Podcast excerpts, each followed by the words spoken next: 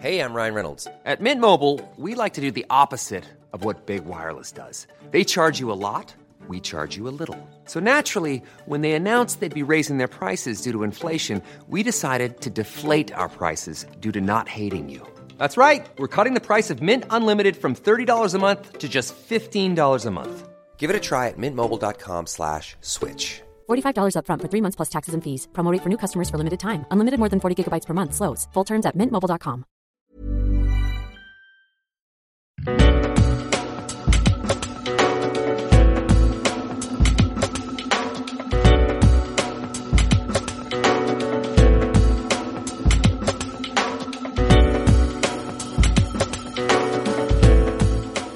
Muy buenas a todos y bienvenidos a este anexo off topic que no solo es una sorpresa para vosotros sino también para mí porque no lo tenía en absoluto planeado pero mientras que estaba aquí un poco en casa estos días festivos he pensado ¿y por qué no hablar un poquillo de otras cosas más allá del videojuego que he podido hacer a lo largo del año eh, sobre todo ahora que he tenido un poquito más de tiempo para poderme poner al día con, con algunas cosas de libros, pelis, series, etcétera aunque en las cosas que voy a comentar, que ojo, no significa que las recomiende eh, para todos, ¿vale? Sencillamente son las cosas que he ido un poco consumiendo a lo largo del, del año.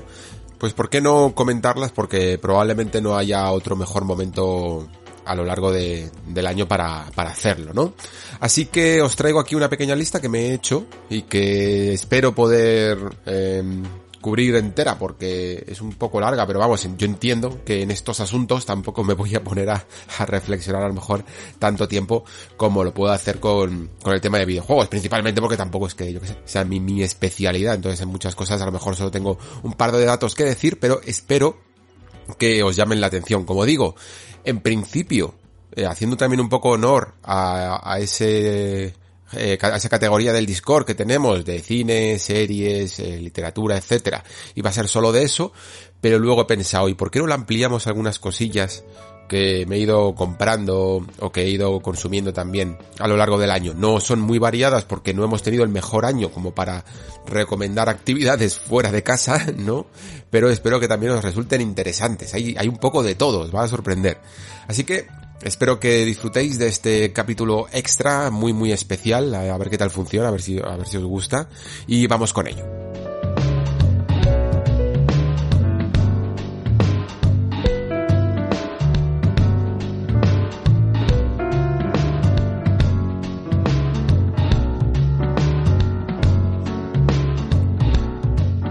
Muy bien, pues lo primero que tengo aquí para comentar es esta serie, este año ha sido sin duda, el año de las series españolas, eh, yo diría, porque no, aunque últimamente ya sí que empiezan a tener cada vez más calidad, pero no suelen llegar al punto de, por lo menos en mi, en mi gusto personal, a competir con, con los grandes exponentes que podemos llegar a tener en el mercado internacional, ¿no? Y sin embargo, esta serie de antidisturbios de Sorogoyen, la verdad es que eh, nos ha sorprendido. Yo ya la tenía bastante apuntada. Sabía que Sorogoyen no era un director de estos de un de un solo éxito, ¿no? O de un par de o de un par de éxitos, porque mm, con estas dos películas que Dios nos perdone y, El Reino ya estaba demostrando que, tenía calidad y con creo que más o menos antidisturbios ha servido un poco la, para la constatación de que de que es un gran un gran director es un director además interesante porque tiene como un discurso, eh, de momento no está del todo centrándose mucho más allá que en una especie de compromiso por repasar un poco las particularidades, ¿no? Incluso de, nuestro país, de España, en el sentido de que suele hacer un, una especie de anatomía muy, muy cruda de cómo, de cómo solemos ser en este país, ¿no? De cómo nos comportamos sobre todo a nivel político y a nivel de corrupción. Y esto es algo que en su primer film a lo mejor se veía más sencillamente eh, de, de lado, o sea, simplemente como una trama secundaria a lo mejor, pero en el reino era ya directamente un, una constante, ¿no? Sobre todo en el sentido de que trata la corrupción no solo para mostrar que lo terrible que es, ¿no? Sino para también incluso establecer un discurso acerca de lo imposible que es eh, o que nos resulta escaparnos de ella, cómo está tan arraigada muchas veces, ¿no? En, en nuestra sociedad que, que no hay manera de escapar y de hecho en el reino mm, directamente es una película que, que es casi una huida, ¿no? Es una huida hacia adelante y en la que en el fondo no hay, no hay escapatoria. Antidisturbios es un poco así, ¿no? Tratando un poco el tema desde dos puntos de vista. Primero parece que es una serie que, como su nombre indica, parece que va a tratar sobre cuerpo, sobre este un cuerpo especial de policía de antidisturbios, ¿no? Y de hecho es, es un poco así, solo que luego ya poco a poco, a lo largo de toda la serie, va mm, abriendo un poco eh, la mira, ¿no? Y no se centra únicamente en esta perspectiva del grupo de policías, sino que lo hace también a nivel de, nuevo como país, ¿no? Y como todo en el fondo viene heredado desde las altas esferas. Y creo que sencillamente Antidisturbios hace como eh, trata el tema de, del poder, en el fondo, ¿no? Está muy interesante porque, digamos que en esta frase ya muy conocida de el poder corrompe, en el que lo podemos ver a través de los policías, después vemos la otra cara, ¿no? Que es, y el poder absoluto corrompe absolutamente, ¿no? Que es cuando la serie ya se mete en temas de altas esferas gubernamentales. Y lo vemos entonces, es algo que funciona muy bien en ficción, ¿no? En un ejemplo, digamos, a escala menor, ¿no? Hasta qué punto puede llegar a, a tener una visión eh, incluso sesgada o como incluso un cierto cuerpo de policía que, que se transmite muy bien en pantalla a través de esos corrillos en los que están como muy, de manera muy endogámica, contagiándose un poco de, de ciertas ideas, ¿no? Y de ciertas formas de actuar a través del cuartelillo este donde siempre se reúnen, el hecho de estar en un, en una perspectiva como muy centralizada, no de una manera única de ver el mundo y lo que significa muchas veces que te den el poder para hacer lo que quieres cuando tienes esa visión y luego llevarlo a otra, al, marco más general, ¿no? Como país, de qué ocurre cuando en vez de ser una porra, sencillamente lo que le das a un policía, pues es absolutamente todos los mecanismos y herramientas del Estado a tu favor para poder operar como tú quieras, ¿no? Creo que eso es lo que hace grande a esta serie, que de nuevo no es que sea bueno, iba a decir que no es que sea muy optimista, pero en el fondo yo creo que sí que lo es, porque vemos toda una trama un poco de cómo se investiga a, estas eh, tramas y a estas corrupciones, ¿no? a través de un grupo que, que casi serían como una especie de héroes y que en el fondo, aunque mmm, puedan llegar a existir ciertos representantes, algunas veces de la prensa, algunas veces de instituciones que investiguen un poco eh, a la gente que está corrompida, ¿no? Y, esto sí que existe en la realidad, pero es una visión incluso un tanto optimista y altruista, incluso para ser Sorogoyen, que normalmente, ya os digo, eh, suele ser más crudo y suele ofrecer una perspectiva de que no hay escapatoria, ¿no? Como ocurría en el reino. Es una serie además muy bien realizada, pero sobre todo, eh, es decir, que disfrutas incluso aunque no sea el tema que a lo mejor te pueda llegar a ti a gustar más, eh, en mi caso sí que lo es, de como trama, ¿no? Pero que aparte de lo bien realizada que está, creo que nos vuelve, casi como The Last of Us, ¿no? Nos vuelve a traer este mensaje y esta mm, particular visión de, de la perspectiva, ¿no? De cómo ve, vemos el mundo a través de la perspectiva de ciertos personajes y cómo lo configuramos muchas veces la realidad en base a ello. Creo que incluso llega a dar miedo en algunos momentos, sobre todo porque cuando la realidad parece que supera la ficción, ¿no? Esto lo hace muy bien Sorogoyen, ¿no? Que te pone cosas que parecen de película, pero que en el fondo cuando las ves, de película sobre todo cuando las ves en una producción hollywoodiense, ¿no? Pero que cuando las ves aplicadas a nuestro propio país, dices, madre mía, si realmente está llegando a pasar esto eh, detrás del telón. Es una de las series que más he disfrutado del año y, espero que, que, creo que casi todo el mundo está más o menos de acuerdo. Si no la habéis visto, yo me la apuntaría, la verdad, porque merece muchísimo, muchísimo la pena. Vale, eh, no voy a ir como por categorías, ¿vale? Voy a hecho como un poco de, de popurrí, de variedad, para, para que no sea todo bloque de series, todo bloque pelis y tal. Así que vamos a saltar ahora a un libro. Y esto es un ensayo que os dije en su momento, incluso lo comenté un poco en el especial de The Last of Us parte 2, que os comenté que había una frase de Neil Druckmann que hablaba de, de un libro de Malcolm Gladwell que se llamaba Outliers, aquí traducido como fuera de serie, aunque creo que también mantiene el título original y que hablaba un poco pues de algunos de algunos estudios sobre la evolución, ¿no? de las eh, de las costumbres de ciertos pueblos, en base incluso a la geografía, en base a un montón de cosas. El libro está, es, es, un ensayo sociológico bastante interesante, quizá no es el mejor que me he leído, eh, ni siquiera en este último año, pero sí que trata un tema muy curioso, sobre todo eh, relacionado con el talento, ¿no? Y cómo muchas veces el talento de algunas personas que a día de hoy eh, son mundialmente conocidas por haber inventado algo por haber puesto en marcha, eh, sobre todo se ve en el campo de la de la informática, ¿no? no solo dependieron en su momento de, de ese talento innato, sino que cumplen una serie de condiciones para haber llegado ahí, que, que una de esas condiciones, casi como si fuera un juego de rol, es la suerte, ¿no? Eh, nos pone, por ejemplo, el caso de Bill Gates y cómo, eh, por muy Bill Gates que fuera, fueron las circunstancias también y el entorno propicio eh, en este caso, el hecho de que en su campus donde él estaba estudiando, en el colegio en el que estaba, no me acuerdo si era eh, por la fase del instituto o así, eh, justo se llegaron una serie de ordenadores que eran muy innovadores y que no había prácticamente en ningún otro área, ni siquiera de Estados Unidos, ¿no? Y que por lo tanto, pues se da la circunstancia de que esas personas pueden acceder a él y tienen una ventaja eh, cuantitativa mucho más que su propio intelecto a la hora de poder llegar a crear algo que, que suponga una revolución, en este caso en el campo de la informática, ¿no?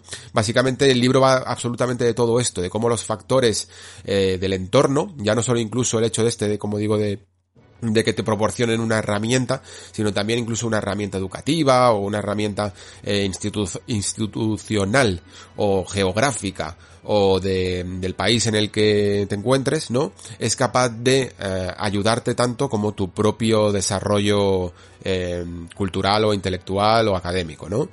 Es un libro que, aunque no lo parezca, es muy fácil de leer, no tiene ninguna, no es académico en sí mismo. El, el, propio libro, el propio Gladwell puede que sí que lo sea, pero en este libro he querido apelar un poco más a, al público masivo, ¿no? Para que todo el mundo lo pueda entender y sobre todo lo hace con muchísimos, muchísimos ejemplos para que veas un poco, pues, cómo ese entorno, ¿no? En el que nos desenvolvemos muchas veces eh, está fuera de nuestro control, ¿no? O, o, se dan unas circunstancias en las que, como la frase dice, pues estabas en el momento adecuado, en el entorno adecuado, ¿no? Y, y por lo tanto, incluso si llega a desmitificar un poco el, el concepto de genios, ¿no? El concepto de que hay alguien que simplemente destaca porque tiene un don. ¿No? Sino que muchas veces hay factores externos que, que hacen que esa persona destaque entre la mayoría. Algo que, por cierto, y esto ya es una apreciación personal, parece que últimamente no se da tanto en el mundo. Parece que estamos perdiendo un poco nuestros intelectuales o, o por lo menos esos intelectuales están cambiándose de campo, ¿no? Y todos nacen alrededor de nuevo del campo de la informática, ¿no? Eh, conocemos últimamente más a, entre comillas, genios como eh, Bill Gates, eh, Steve Jobs, eh, yo que sé, hasta, hasta Mark Zuckerberg, como inventores, ¿no? De ciertas plataformas más que como genios, pero el concepto de, de grandes, grandes, grandes intelectuales y grandes genios de otros campos científicos, filosóficos, como teníamos hace un siglo, ¿no? Pues parece que ya están, eh, aunque sí que los hay, pero están o más diluidos o, o son menos reconocidos cuanto menos, ¿no? Entonces es un libro interesante, eh, tampoco esperéis, yo que sé, un, una, algo que os cambie la vida, pero me parece curioso para eh, desmitificar un poco estas figuras. Vale, eh, una de las recomendaciones raras de esta lista, eh, un vino. Mm, aquí en España eh, solemos ser muy de vino tinto, vino blanco, incluso eh, vino rosado, ¿no?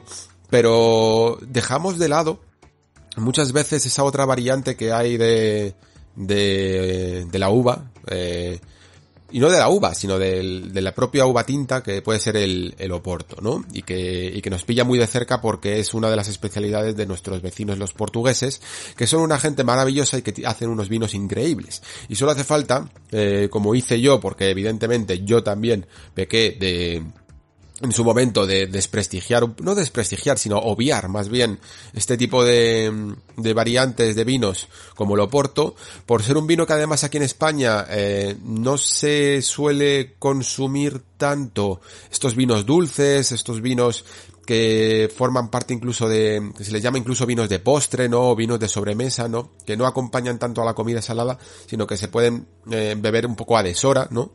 O incluso después de la comida casi como, como el que se toma la copita de coñac, ¿no?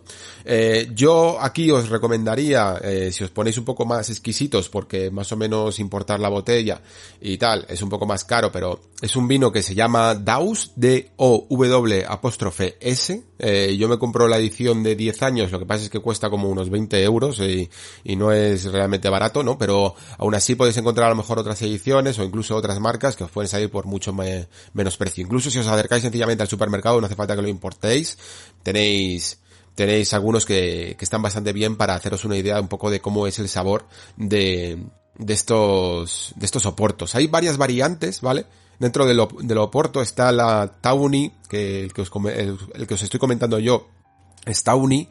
Están los Ruby, eh, creo que se llama, que tiene como un color, creo que es, lo, que es por el color, tampoco soy muy ducho en esto, que es un poco más rojizo, y luego el que se llama LBV, que es como Late Bottle Vintage y que, bueno, pues que está como eh, envejecido en botella, me parece que era la, la diferenciación, ¿no? Es decir, en vez de estar en barrica envejecido, pues está directamente en botella y se consigue pues otro tipo de sabor, ¿no? Que a lo mejor es menos sabor a madera y ese tipo de cosas. A mí la verdad es que me gusta bastante el sabor a madera. En definitiva, probad el Oporto. En serio, porque a lo mejor os estáis eh, perdiendo un tipo de sabor que, cuanto menos merece la pena descubrir y que es además un tipo de sabor que entra muy bien, porque es mucho más dulzón, eh, es mucho más denso, eh, que si no sois a lo mejor tan aficionados al vino en general, pues puede ser una manera de, de entrar o otro sabor a, a, descubrir. Y por supuesto, visitar Portugal, por favor. Y visitad también, si podéis, eh, algunas de las zonas más icónicas, ¿no? Para, que, que están llenas de bodegas, porque es un viajazo cuando cuando se pueda viajar bien y sobre todo eh, súper barato porque lo tenemos aquí al lado, ¿no? Eh, lo mismo te sale casi irte a Galicia desde Madrid, por ejemplo, que irte a, a Oporto o a la ribera del Duero de allí, ¿no? Es una lástima de hecho porque mm, cuando fui para allá hablaba con, pues con, no sé cómo se llaman exactamente, estas personas que, que se dedican un poco a ofrecerte las catas, ¿no? Eh, cuando vas a las bodegas y les preguntaba un poco que, qué tipo de gente iba por ahí, no sé qué, y decían que venían muchos franceses, muchos americanos incluso, ¿no? Y cuando le hablaba de si venían muchos españoles, mmm, me ponía una cara muy educada, ¿vale? Pero, pero de que, de, que lo decía todo, ¿no? Como que mmm, los españoles, mmm, por, no se sabe muy bien si por prejuicios o incluso por, por estar tan cerca de Portugal, muchas veces obviamos eh, las visitas que las fabulosas visitas que se pueden hacer a este país en cuestión de vinos, ¿no? Es como que nos vamos más a, yo que sé, a Francia o a Italia o como nos estamos bastante orgullosos también con nuestro propio género, ¿no? Pues directamente eh, nos hacemos una ruta por nuestro país y ya está, ¿no? Y tenemos un poco como desprestigiado el, el trabajo que se hace con el Oporto. Vale, eh, seguimos con otra serie esta otra española, de hecho, esta eh, la he visto sin duda gracias a mi amigo César, que, que en su momento dio mucho por saco y bien que hizo para que todo el mundo que pudiera eh, la viera, porque entiendo que a lo mejor eh, no es como lo, lo primero que te llama la atención cuando, incluso cuando se anunció, aunque ha tenido muchísimo, muchísimo éxito y se le ha dado muchísimo, muchísimo bombo. Estoy hablando de Veneno la serie. Ya sabéis que un poco de qué va, o si no lo sabéis, os lo recuerdo porque a lo mejor algunos sois muy jóvenes para haber conocido a este personaje. Eh, la Veneno era una prostituta transexual que fue muy conocida allá por los años, por mediados de los 90, gracias a un programa que fue casi el inicio en su momento de lo que ahora se, se conoce con el formato de Late Night Show, ¿no? Que era este programa de Esta noche cruzamos el Mississippi, ¿no? No sé si fue exactamente el primero o ya había como algunos comienzos, me parece que el propio Pepe Navarro ya lo estaba haciendo un poco por un, con un programa mañanero, pero que evidentemente por las horas se tenían que cortar un poco y al final hicieron esto. La cuestión es que fue un programa de los más polémicos, evidentemente, eh, que dio lugar después pues a todos los que conocemos de Buena Fuente, Crónicas Marcianas, etcétera, y que y que era además muy propio de su época, porque en esta época, en los 90, la verdad, es que yo como la viví como un, como un niño, eh, la recuerdo hasta cierto punto de, de manera muy nostálgica, pero era una época muy hardcore en la que se mezclaban pues un intento de de, ¿cómo decirlo?, de, de, libertad absoluta, de incorrección política al máximo, mezclado con muchas cosas propias también de nuestra nación, como, pues, yo que sé, la burla a minorías, ¿vale? El poner en, en pantalla eh, personajes de todo tipo, eh, muy, muy frikis, ¿no? Como se le llamaban en, en la época, básicamente porque generaban una audiencia y un ruido que hasta ese momento pues no se había conseguido, ¿no? Y en este contexto salió este no personaje porque no estaba caracterizado en absoluto. Es que eh, Cristina la Veneno era una transexual, eh, una prostituta del Parque Oeste, que en esta mezcolanza que he comentado antes de intentar hacer una especie de periodismo transgresor, mientras que a la vez se aplacaba un poco a las masas con las cosas más excéntricas que podía dar el panorama castizo, ¿no? Pues se encontró a esta mujer se le hizo una entrevista y luego se la invitó a participar activamente en el programa, ¿no? ¿Qué ocurre con esta serie? Yo, al principio, eh, por mis recuerdos, fijaos cómo es la memoria muchas veces, eh, yo tenía un recuerdo un tanto ofuscado de esa época, como que, como lo que he comentado un poco antes, ¿no? Que, era un programa en el que yo mm, solo, ve, solo veía mm, desfilar muchas veces gente excéntrica, gente zumbada, eh, gente que la tenían ahí incluso, incluso muchas veces pues para reírse de ellos, ¿no? Y el concepto que tenía o el recuerdo que tenía yo de la veneno tenía más que ver con este ámbito de la farándula, que un poco mm, también pertenecía, que con todo lo que suponía que un personaje transexual estuviera en mediados de los 90 eh, consumiendo, consiguiendo unos picos de audiencia absolutamente desmesurados, ¿no? Esto es un poco como de nuevo la dicotomía que tenía el programa, que por un lado incluso eh, la propia periodista que, que, descubrió a Cristina la Veneno estaba mm, interesada más en dar esa, eh, ¿cómo decirlo?, esa ventana de oportunidad a que en la tele incluso se pudiera hablar perfectamente de manera abierta eh, y libre sobre la transexualidad, ¿no?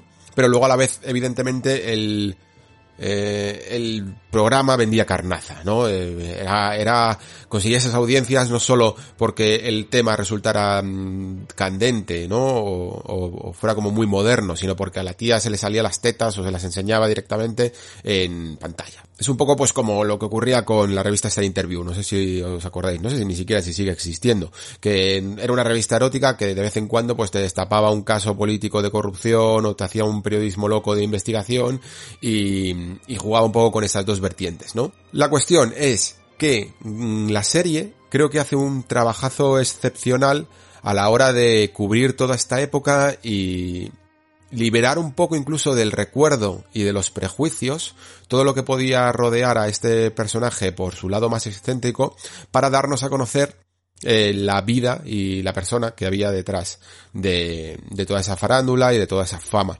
Creo que lo mejor que hace la serie es, gracias a su, a una gran y extraordinaria realización, creo, eh, por parte de, de, estos directores conocidos como los Javis, de, de llevar ese tono, ¿no? Ese tono que sí que veíamos en pantalla, pero a la vez mezclarlo con el lado más humano, ¿no? El que iba más allá de la ficción, ¿no? Que era la vida personal de, de Cristina La Veneno, Joselito, y todo su pasado y todo lo que vivió desde que era pequeño en un pueblo de Adra en Almería, si no me equivoco. Entonces es, creo, un ejercicio interesante ya no solo porque es buena ficción, sino porque creo que ayuda mucho a contextualizar una época de España y además a entender una cosa, que hace nada, hace 20, 25 años, eh, el colectivo transexual lo pasó realmente mal, ¿no? Eh, y, y sin embargo, allanó mucho el camino para que a día de hoy cualquier persona que pase por esta transición lo tenga mucho mejor. E incluso un personaje tan polémico y tan complejo como es este de Cristina la Veneno, que yo entiendo que, a lo mejor muchas personas del colectivo transexual no se vean representados en ella, porque como digo, es, es un personaje muy excéntrico, pero sí que por una razón o por otra, eh, allanó también el camino y ayudó a normalizar y a visibilizar esta condición en una España un pelín más oscura, por muy libertaria que se proclamara, eh, a la hora de, de hablar de estos temas, ¿no? No se la trata además en la serie nunca como una heroína, porque se muestran los mil y un errores que pudo llegar a cometer, pero tampoco se la demoniza, ¿no? Como a lo mejor se pudo llegar a hacer después en los platos de televisión.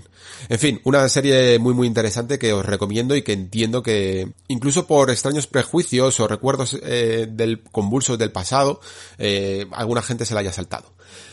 Vale, pues ahora vamos con otro libro y es otro ensayo, está en esta ocasión sobre cine, literatura, ficción y sobre todo sobre el guion. Ya sabéis que yo soy un apasionado de no solo las, la narrativa y las historias, sino también de cómo se cuentan, ¿no?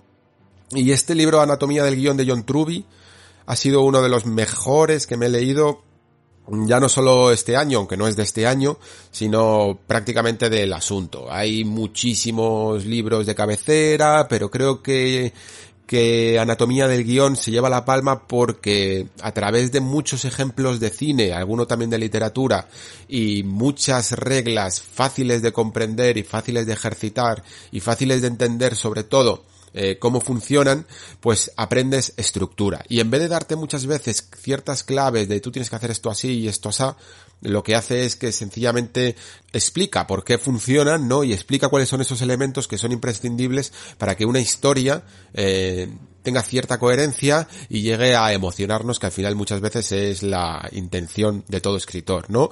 Yo puedo entender que hay mucha gente que no le pueda llegar a gustar ya no solo este libro en particular, sino cualquier libro que hable sobre guion, porque sí que entiendo que son libros que categorizan mucho, que dan ciertas reglas, que, que aportan muchísima estructura, y que haya gente que prefiere, yo que sé, la libertad de, de que la pasión escriba por ti, ¿no? Y que te saltes las reglas y que te saltes todas las estructuras. Pero yo siempre, la verdad, y en en todas las cosas que tienen que ver con esto, se suele decir, no es mejor primero aprender las reglas para después romperlas. En mi caso, mmm, como aficionado, pero ya no solo como aficionado, sino como, como amante del cine incluso, porque se centra más en guion cinematográfico.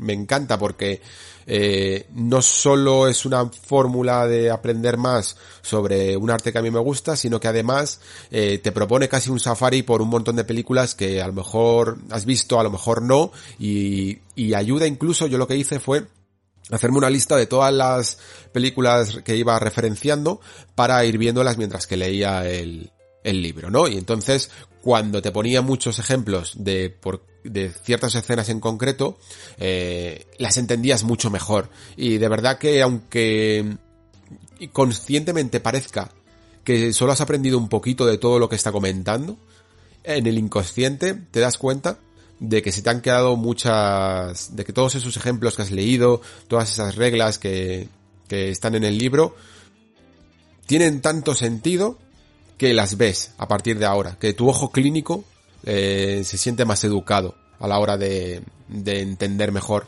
muchas de las historias que ves en pantalla. Un libro que los que escuchéis el Nexo probablemente conozcáis porque he traído unas cuantas veces y más que lo voy a traer. Es un libro que me gusta repasar de vez en cuando, sobre todo para, para cuando quiero hacer algún especial de narrativa y tal.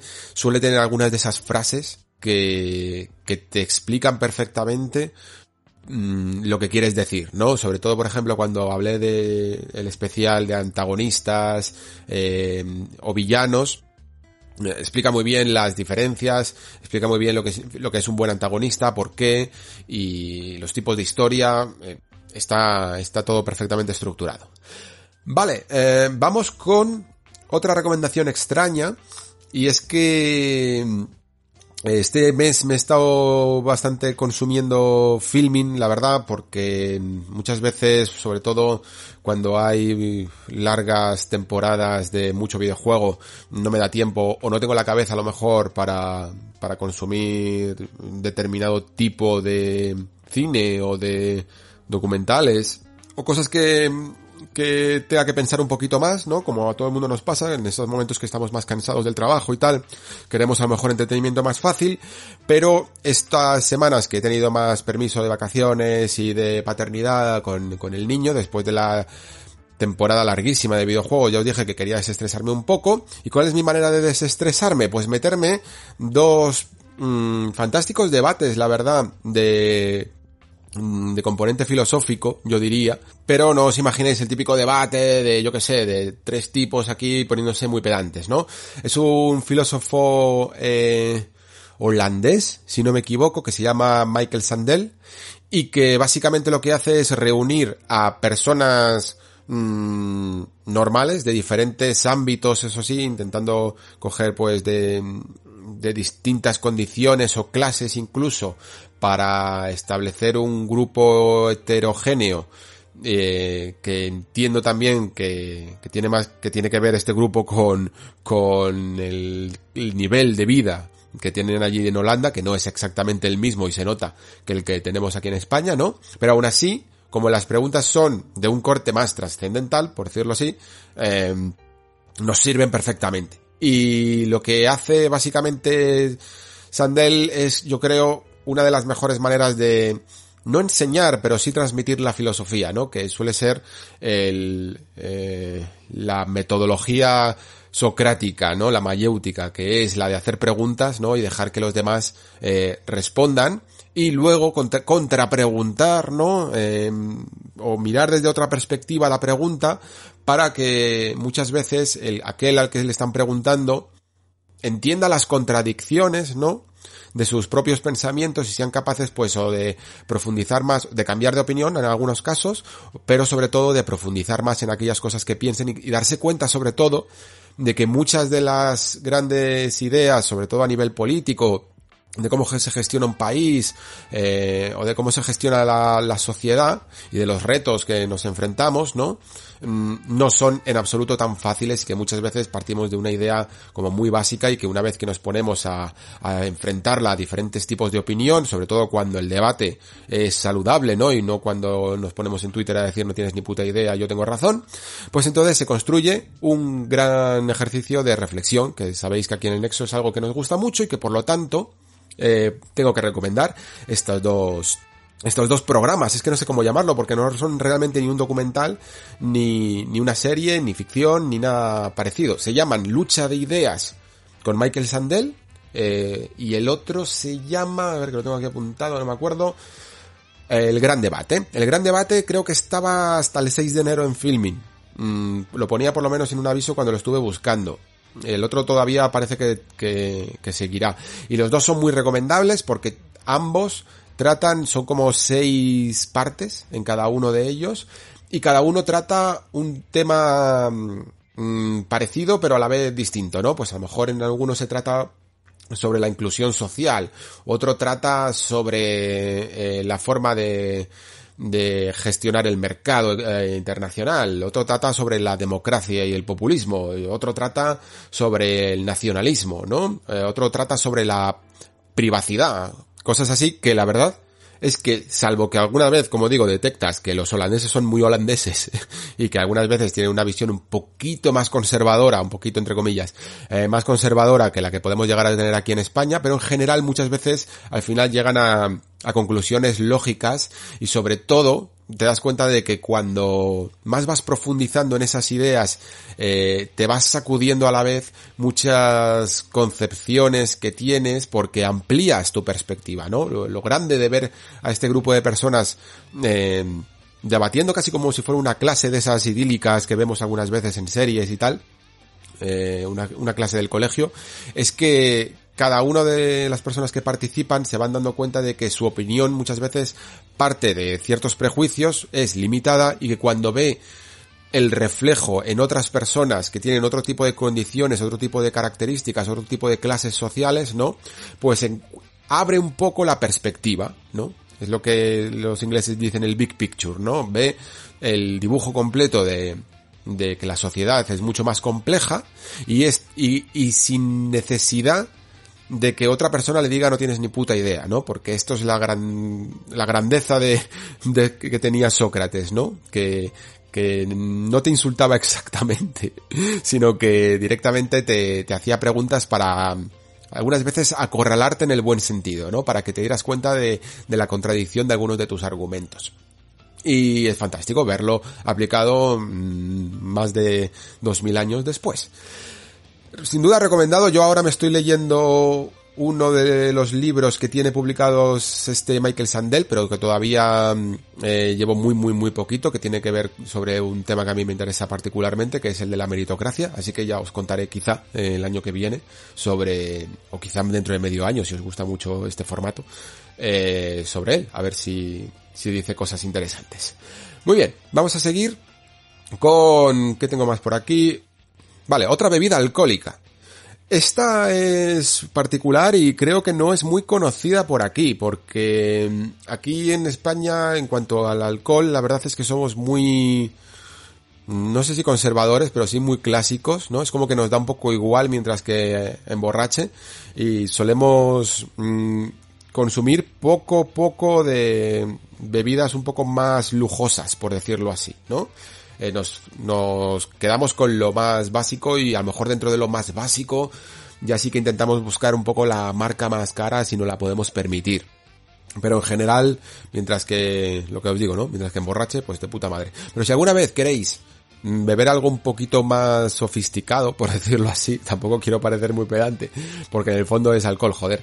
Eh, a mí me ha gustado mucho un, un whisky escocés, que yo soy más de bourbon que de whisky. ¿Por qué? Porque el bourbon tiene la peculiaridad de que en el fondo eh, es como whisky acaramelado, ¿no? Y por lo tanto es más dulzón y por lo tanto me gusta más. Porque no soy de alcoholes, o sea, me gusta el alcohol fuerte, de, de alta graduación, pero tampoco me gustan los sabores tan, tan, tan fuertes, ¿no? Sin embargo, sí que andaba buscando algún whisky que pudiera tomar solo, porque sinceramente cada vez me gusta menos la combinación, ¿no? Con refrescos y etcétera. Y me gusta más tomarlo solo porque además es que ayuda muchísimo para la resaca. Y yo ya estoy haciéndome muy mayor para estas cosas. Entonces, andaba en busca de un buen whisky y ya más o menos tenía un bourbon que me gustaba, que siempre ha sido el Maker's Mark y tal, pero eh, como dio la casualidad de que hace en 2019 o así, sí, en 2019, eh, me fui a Escocia, eh, pasé por una tienda que tenían muchísimas, muchísimas marcas de allí y tal, más desconocidas, eh, y me fui trayendo como botellitas, ¿no? Para intentar pues mmm, probar más y ver si había alguna que me podía convencer. Y como había estado en la isla de Skye, que ya sabéis que es una isla que está al noroeste de Escocia y que es muy particular por su paisaje, ¿no? Es preciosa la verdad, muy complicada de recorrer incluso en coche, de unos caminitos terribles, os lo, os lo digo de verdad, lo podéis ver hasta en YouTube, fue, fue traumático eh, conducir por allí. Pero bueno, la cuestión, que había un whisky de allí, de la isla de Skye, que se llamaba Drambuie, ¿vale? No sé cómo se pronuncia, Drambuie, o, o si tendrá una forma escocesa de pronunciarse, pero se deletrea así, Drambuie. Y, y que tiene la peculiaridad, lo escogí, porque yo ya había probado el, el whisky, el perdón, el bourbon, eh, aparte de que esté acaramelado eh, con un poquito de miel, ¿no? Hay una variante, por ejemplo, del Jim Beam, que es el Jim Beam Honey, y me había gustado bastante porque le da un aspecto todavía más dulzón, y este ponía que era un whisky con especias y con miel, ¿no? Y a la vez pues había leído muy buenas críticas y tal, y dije, vale, pues me tengo una botellita. Cuando vine aquí eh, a España estuve probando algunas de esas botellitas y me estaba un poco muriendo del asco, porque a mí el scotch, lo que es el whisky escocés, en general eh, es fuerte y no me suele gustar muchísimo. Entonces pues al final pues siempre me los tomaba casi combinados, pero siempre los probaba un poquito, eh, poco a poco. Y cuando llegué a este Drambuie, hace muy poco relativamente, pues flipé. Eh, porque solo, incluso sin hielo, me pareció increíble. Es un whisky que pega muchísimo, es fuerte, pero después te deja un saborcillo al final súper dulzón, súper, súper dulzón. Y me encantó, y me enamoré, y me compré un montón de botellas, y me lo tomo solo, y desde entonces prácticamente solo bebo eso. Eh, cuando quiero a lo mejor ya combinar con Coca-Cola o con lo que sea, pues ya mm, cojo eh, un bourbon o lo que sea. Pero si quiero tomar algo solo, este Drambuie, que creo que en Amazon costaba la botella unos 20 euros, la edición normal, es muy, muy aconsejable. Vale, eh, ¿qué tengo más por aquí? Vale, otro libro. Y este ya sí que es novela, es novela de fantasía. Eh, ya sabéis que a mí me gusta mucho la fantasía y este año le he dado bastante porque quería meterme en muchas sagas clásicas, bueno, clásicas no, pero clásicas modernas que me faltaban y, y tenía esta de la voz de las espadas, bueno, eh, la trilogía o la serie se llama La Primera Ley, ¿no? De Joe Abercrombie, que me compré hace un montón de tiempo, pero que por alguna razón es como que en ese momento no estaba para por la labor y lo dejé un poco casi al principio, aunque me estaba gustando mucho, pero me entretuve con otras cosas, que es algo que me pasa muchísimo y lo dejé. Y dije, vale, ahora necesito que se me olvide un poco eh, para volver a cogerlo fresco y leérmelo porque sé que me va a gustar.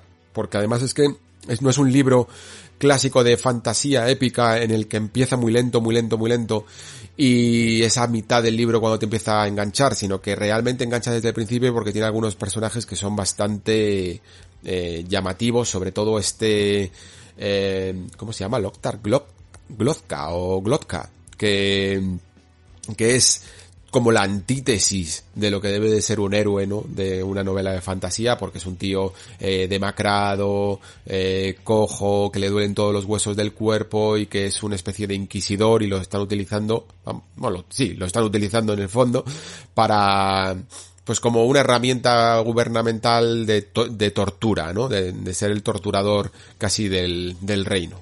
No es el único protagonista, sino que también hay otros dos, el, el bárbaro Logen, nueve dedos, que, que es como una deconstrucción del bárbaro clásico de Conan, por decirlo así, de, de la fantasía. Esto es una de las cosas también que hace muy, muy grande, muy bien el libro, que es que coge mm, ciertos personajes, ¿no? Tenemos este bárbaro y tenemos también a, a que es una especie de, como de caballero más mmm, tradicional, eh, o noble más tradicional, noble caballeroso, pero que, que, en el fondo es un vividor y un borracho, pero que luego también pues tiene un poco su, su, su giro, ¿no? A, a, ser alguien mínimamente honorable, ¿no? Eh, se parece un poquillo, un poquillo el personaje, no del todo, pero un poquillo a lo mejor al Jamie de Juego de Tronos, ¿no? al final lo que hace con, con, casi todos en el fondo de los personajes, porque también lo hace con, con el mago, de, que es uno de los mejores personajes quizá del libro, eh, es de construirlos, ¿no? Darles la vuelta, subvertir un poco las expectativas, que es algo que se hace mucho eh, a día de hoy. Mm, Abercrombie es un fiel seguidor de la doctrina de George R. R. Martin, en el sentido de que hace fantasía muy oscura, él mismo se pone en Twitter, su, Twitter es Lord Grimdark, ¿no? Eh, porque es, esta variante un poco el Grimdark de la fantasía, la que es pues más violenta, más, mm, no sé si gore, pero no sé ocultan las desgracias ni la violencia de ningún tipo. Y la verdad es que es una fórmula muy atrayente. A mí personalmente no es la que más me gusta de fantasía. Ya sabéis que yo me muevo más casi por una fantasía más eh, menos violenta como puede llegar a ser la de Sanderson o la de Rothfuss, por ejemplo, que, que me gustan mucho, pero dentro de este estilo, la verdad es que es de la que más me ha gustado. Mm, solo me he leído de momento La voz de las espadas. Eh, forma parte de una trilogía, aunque luego hay un montón de libros más, eh, que se llaman Antes de que los cuelguen y el tercero, el, el, último argumento de los reyes. bien, me he acordado. Y la verdad es que, según estoy grabando esto, tengo el segundo en la mano casi para, para leérmelo casi a continuación. Cuando os he comentado que antes me tengo que leer este de Michael Sandel, pero lo voy a leer estas navidades porque tengo muchas ganas de, de continuar. Si sois de aficionados a la fantasía muy mágica, a lo mejor, a lo mejor aquí no encontráis tanto porque quizás es más de trama medio política, medio de guerras, ¿no? Cosillas así, pero tiene un componente mágico que aunque, como digo, no es el más protagonista, aunque sí que lo es, pero digamos que no es el que más páginas se lleva, pero sí es muy misterioso y mmm, pica mucho la curiosidad, la verdad, por saber más de él. Es una de las cosas que más enganchado me tiene, sin duda. Bien, ¿qué más tenemos por aquí? A ver que vuelva a sacar la lista. Eh, vale, lo siguiente sería este disco duro que me he comprado, que por fin me he podido pasar a los discos M2, eh, SSD NVMe mm, de tipo M2, ¿no? Que ya sabéis que es este que, que utiliza la PlayStation 5 y que son de altísima, altísima velocidad, ¿no? En mi caso es uno de como de 3000 eh, megabytes por segundo eh, tanto de lectura como de escritura, aunque creo que se me queda un poquito capado porque lo tengo rulando en una PCI Express 3.0. ¿Esto qué significa? Pues que ahora mismo estamos en un entorno PCI Express 4.0 en cuanto a placas base y los discos duros que estén adaptados para, para, esta, eh, para este entorno eh, pueden ir incluso más rápido si, si has comprado un disco bueno, vaya. Lo que pasa es que este lo vi en, por el Black Friday, me parece, mmm, bastante barato, estaba como a 100 euros o menos, y para el ordenador que tengo ahora mismo mmm, me iba bastante bien. Al principio no sé por qué me dio algunos problemas, pero creo que tiene que ver más con mi Windows, eh, y me tardaba como en indexar los archivos y, representarlos en pantalla, las listas de, de, documentos y tal, pero a día de hoy la verdad es que ya me va muy bien y estoy muy encantado porque mmm, carga bastante más rápido que un SSD normal y sobre todo a, a la hora de, por ejemplo, de editar eh, archivos 4K, archivos muy pesados, ¿no? De, de leer todo ese contenido, es muy útil. Eh, funciona, funciona bastante bien. Estos son los discos que a día de hoy yo recomendaría, lo he traído más que nada por hacer esa recomendación, ¿no? De que ya a partir de ahora os olvidéis de los SD normales, ¿no? Estos que son como más cuadraditos, finos. Y por supuesto de los discos mecánicos. Y cada vez que estéis pensando en comprar un disco nuevo, pues vayáis a, lo, a los que se llaman NVMe, ¿vale? Porque es la, es el estándar a día de hoy. Eh, entiendo que son los más caros, pero si queréis empezar a notar ciertas mejorías en los juegos o a la hora de tratar archivos largos, de, grandes de vídeo, es sin duda la, la opción eh, recomendada. Entiendo que todavía hará falta tener el típico disco mecánico de 4, 6, 8 teras para almacenamiento de datos si es que sois mucho de esto. Eh, pero para trabajar, sinceramente, eh, me parece una, una buena compra.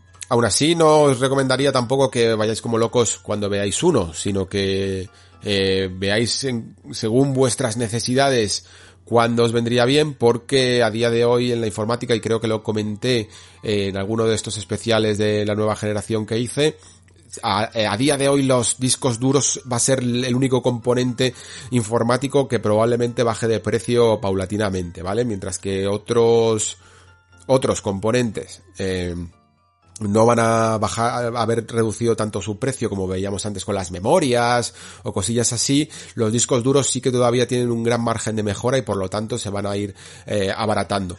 Se habla mucho, por ejemplo, en esto de la informática, de que bueno, de que ahora mismo, pues por ciertos temas de cómo está el mercado y tal, es la razón por la que no están bajando algunos precios o por escasez de materiales y es cierto que puede llegar a ser algo de eso, eh, también sobre todo incrementado con el tema de, de bueno, de coronavirus y, y todo lo que nos queda todavía, pero eh, también creo que tiene mucho que ver con esto que se le llama la ley de Moore, ¿no? Que la ley de Moore es eh, el fenómeno por el cual la tecnología y los avances tecnológicos se van como multiplicando por un factor exponencialmente a lo largo del tiempo y van duplicando, quintuplicando sus velocidades y sus, su potencia y sus características a lo largo del tiempo. Y sin embargo, en el último año, dos años, tres años, se está empezando a detectar que esa ley de Moore, que siempre se ha cumplido un poco en el terreno de la informática, empieza a no cumplirse y que cada vez, sobre todo por ejemplo en el tema de las tarjetas gráficas, creo que es donde más se está hablando, seguro que tenéis por ahí un par de artículos si buscáis en Google muy interesantes y que lo explican mejor que yo, que tiene que ver con el hecho de que esta tecnología no está duplicando tanto las mejoras, ¿no? Eh, ¿Qué significa esto? Pues que parece que estamos alcanzando relativamente un techo o nos están descubriendo fórmulas para mejorar mucho la, las capacidades de, de renderización de gráficos 3D o, o de mejorar los procesos de computación de las CPUs y por lo tanto creo que vamos a vivir una especie de reducción en esa curva de potencia de la ley de Moore y, sin embargo la vamos a ver sustituida pues por estas cosas que está viendo últimamente como son los SOC, ¿no? Los System on Chip en los que tanto no solo las consolas, que son algunas de las que más lo suelen utilizar, sino por ejemplo los ordenadores, ahora con estos nuevos Mac eh, M1 creo que se llaman, con el chip ARM, suelen tener como todo integrado dentro del propio chip, ¿no? Y parece ser que incluso eh, Microsoft, para no sé si para su gama Surface o, o, donde lo leí, pero que también es, pro, es probable que deseche los Intel los procesadores Intel para utilizar un poco esta tecnología ARM. Así que es muy probable que durante los próximos años veamos una reducción en cuanto a los tamaños de, de, muchos de los componentes informáticos, incluso podamos llegar a ver un poco una vía por ahí de mejorar lo que existe para hacerlo más pequeño incluso, ¿no? pero eh, o más eficiente, pero en cuanto a las potencias de los procesamientos de los procesadores, tanto gráficos como de computación, como de memoria, etcétera, de de los componentes informáticos puede que no se dupliquen y que no eh, atiendan tanto a la ley a la famosa ley de Moore como antes y por lo tanto como no hay esta eh, no sé esta aceleración en la evolución de la tecnología, pues por lo tanto no se queda anticuada la que hay y no baja de precio. Yo creo que también tiene un poco que ver todo con todo, ¿vale? Muy bien, eh, ¿qué más tenemos? Pues tenemos por aquí, a ver, eh, por ir variando voy a cambiar un poco el orden.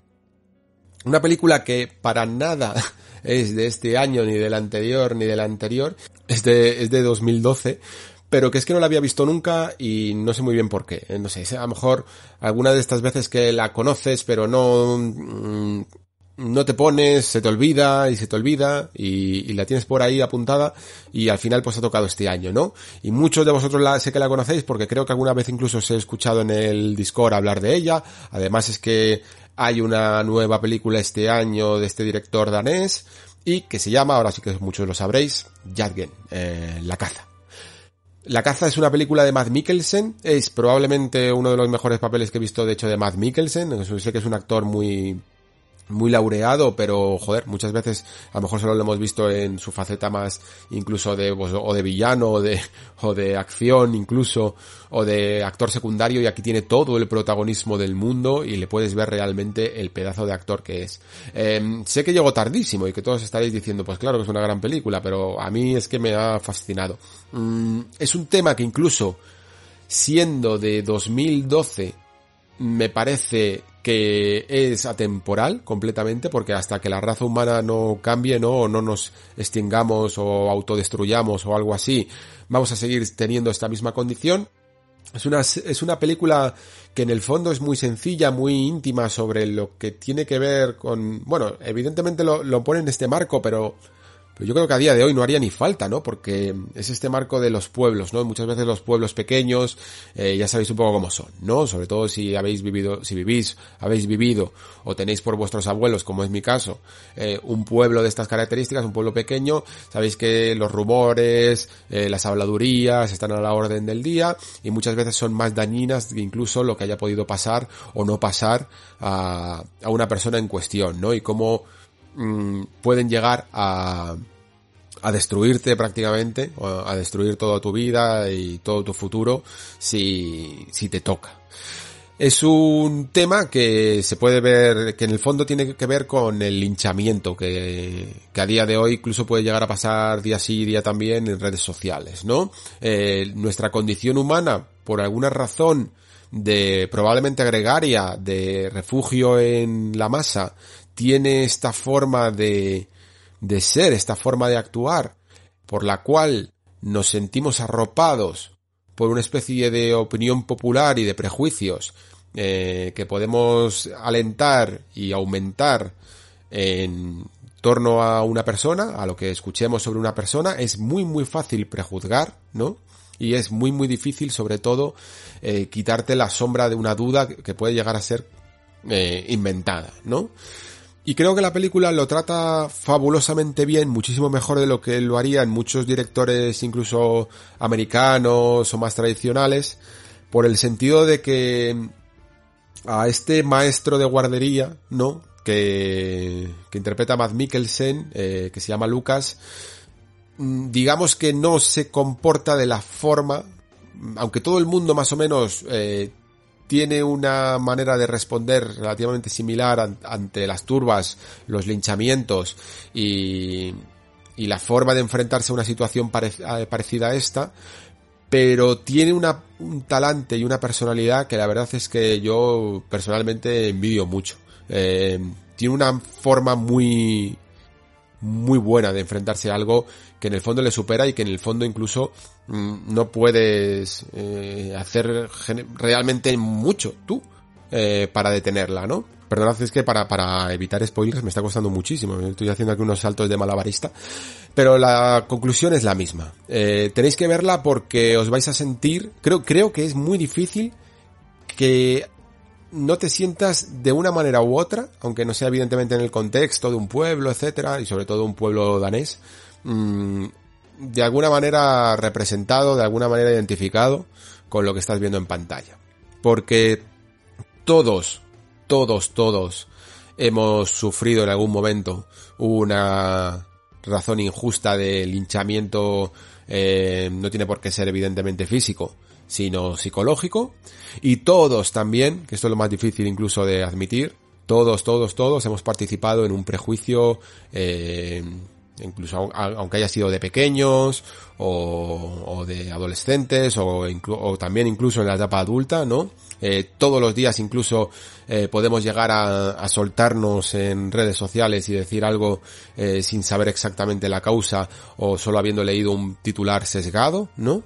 Y por ello, por ello, creo que están de rabiosa actualidad. Ya sé que no es una peli de 2020, pero es probablemente la mejor película que he visto en, en 2020 y eso que no ha sido mal año. Vale, eh, tengo más cosillas por aquí.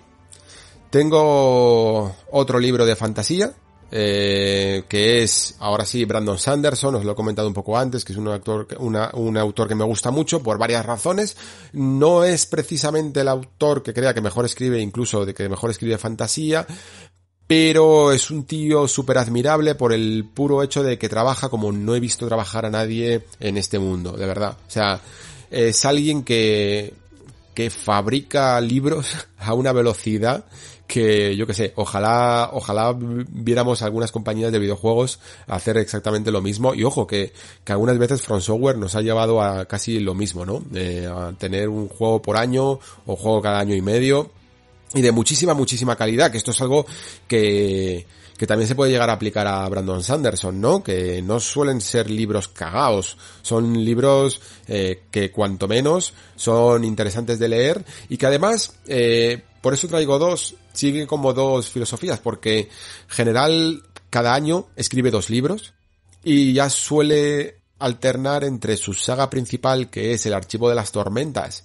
que es una saga de estas muy muy ambiciosa Mm, de 10 libros, ¿no? Que va a escribir durante los próximos años y también lo adereza siempre con otro libro un poco de menos aspiraciones, ¿no? Pero también igual de, entretenido que puede ser o bien la continuación de otra saga de las que tiene o bien sencillamente una idea nueva. Los que os quiero yo eh, recomendar aquí, porque son los que me he leído este año, son eh, Juramentada, que sería el tercero del Archivo de las Tormentas, y Escuadrón, que es si no me equivoco, el único que tiene un poco así como de ciencia ficción, aunque en el fondo es un poco fantasía en el espacio, ¿vale? Tampoco creáis que va a ser algo tipo, yo que sé, eh, eh, Asimov o algo así, porque, porque no tiene nada que ver. Mm, tampoco es Star Wars, evidentemente, pero mm, digamos que es como muy Sanderson, pero en el espacio. Mm, para que os hagáis una idea. Y a, mí, él, él mismo lo, lo, cataloga un poco como una especie de mezcla entre Top Gun, ¿vale? Para, por el concepto de academia de pilotos y con una eh, historia eh, de amenaza o de invasión alienígena, ¿vale? Entonces, eh, de juramentada, evidentemente, al ser el tercero de una no de una trilogía, de una decalogía eh, tan longeva y que son tochos tan grandes, pues me es muy difícil haceros una sinopsis, solo decir que es una de las sagas, tengo que hablar en general, casi más, de los primeros libros, eh, una saga muy, muy original, ¿vale? El Sanderson, si por algo es conocido y reconocido, es por huir muchísimo, muchísimo de los tropos clásicos de la fantasía. Es decir, todo lo que eh, tenga mínimamente parentesco con El Señor de los Anillos, aquí mmm, se trata o, o, desaparece o se trata de maneras muy subversivas. Si hay razas, en absoluto tienen que ver con las razas icónicas de enanos, elfos, etcétera, orcos o lo que sea. Tiene sus propias razas y sus propias creencias y sus propios orígenes y todo. En los mundos no suelen estar ninguno, yo diría casi ninguno, basado en la clásica, que por cierto a mí me gusta, ¿eh? No la desprestigio para nada, la clásica fantasía que parece un poco la Inglaterra medieval, ¿no? Eh, a mí me gustan también estos libros, como digo, pero Sanderson suele huirlo, huir de ellos para hacer mundos muy distintos con en donde por ejemplo la, climatología eh, tiene mucha presencia y afecta muchísimo a la vida de las personas creo que quizá uno de los aspectos que mejor trabaja Sanderson es el propio lore de los mundos si sois aficionados a la fantasía ya no solo por las historias o por los personajes, sino por el world building, ¿no?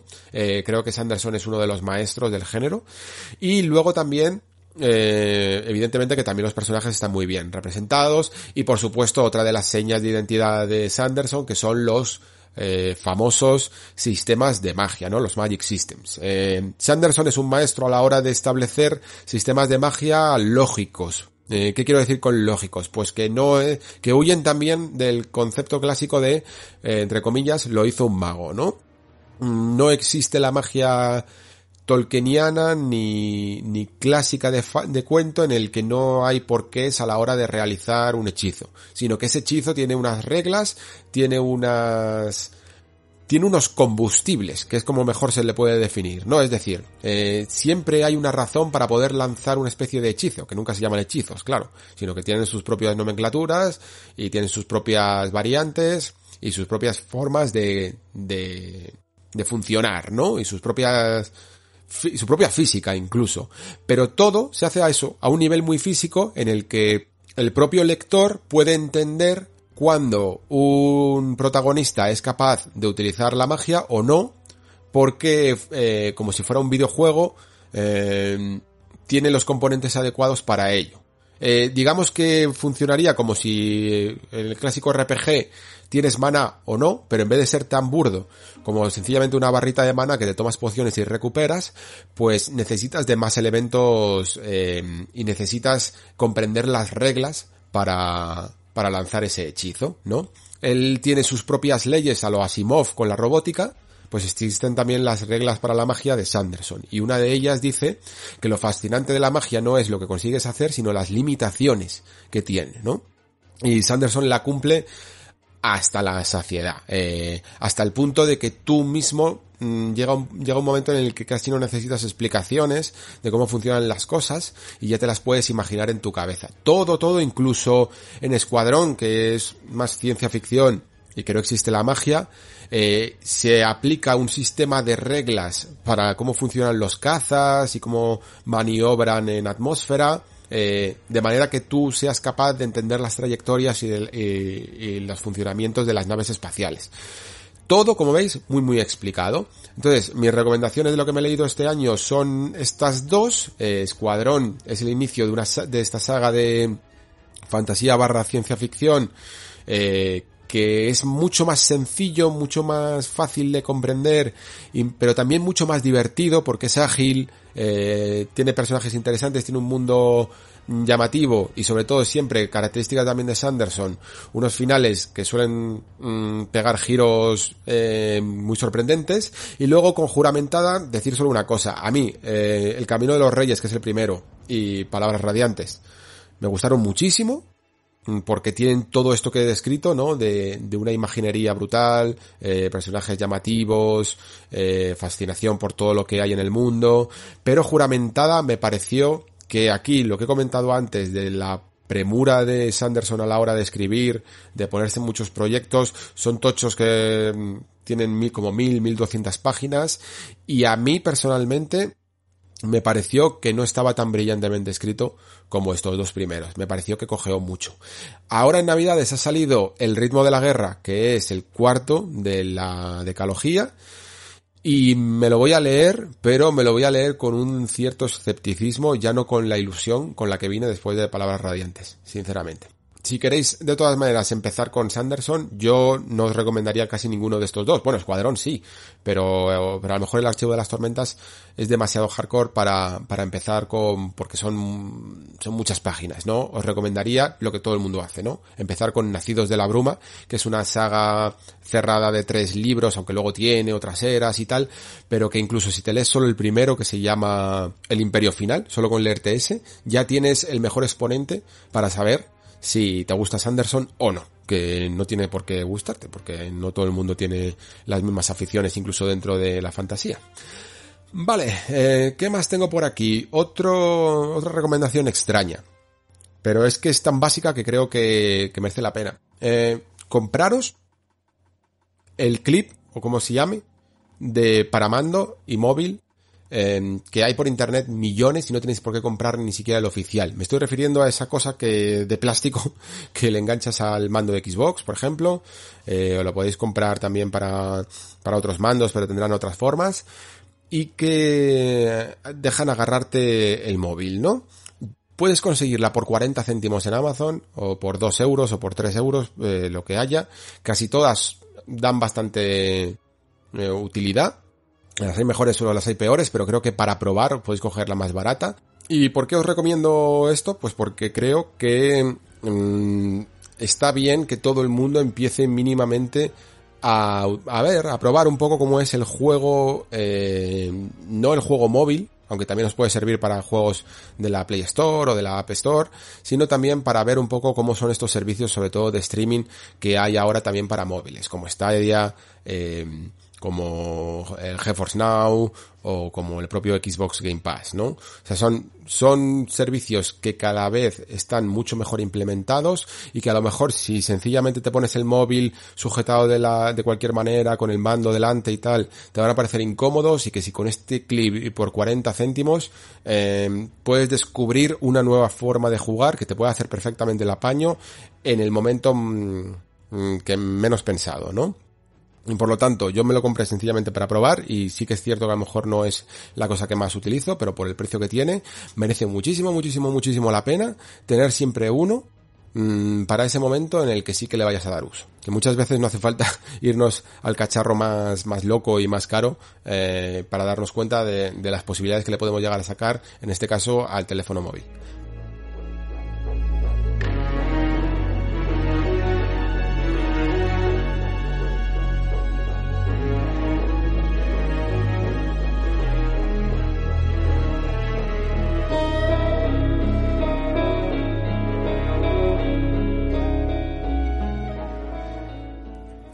Vale, pues el siguiente apunte que tengo por aquí es un poco extraño porque no es una recomendación de nada concreto, sino que es una recomendación de servicios. Fijaos ya hasta dónde ha llegado ya la cosa, que, que se pueden hasta recomendar entre todos los que hay, ¿no?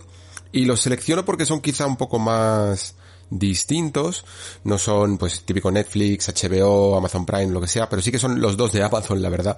Eh, me duele reconocer que, que Amazon está teniendo cada vez mejores servicios. Lo que pasa es que estos son quizá los menos conocidos porque uno es, eh, digamos, de, de, reciente incorporación al catálogo europeo y el otro, aunque más o menos tiene una versión europea, pero todavía no ha llegado en las mismas condiciones. Y estoy hablando de Audible, o Audible, como queráis eh, la pronunciación para que lo sepáis buscar, y Comixology. Eh, el primero es de audiolibros, y el segundo de cómics, como os podréis imaginar.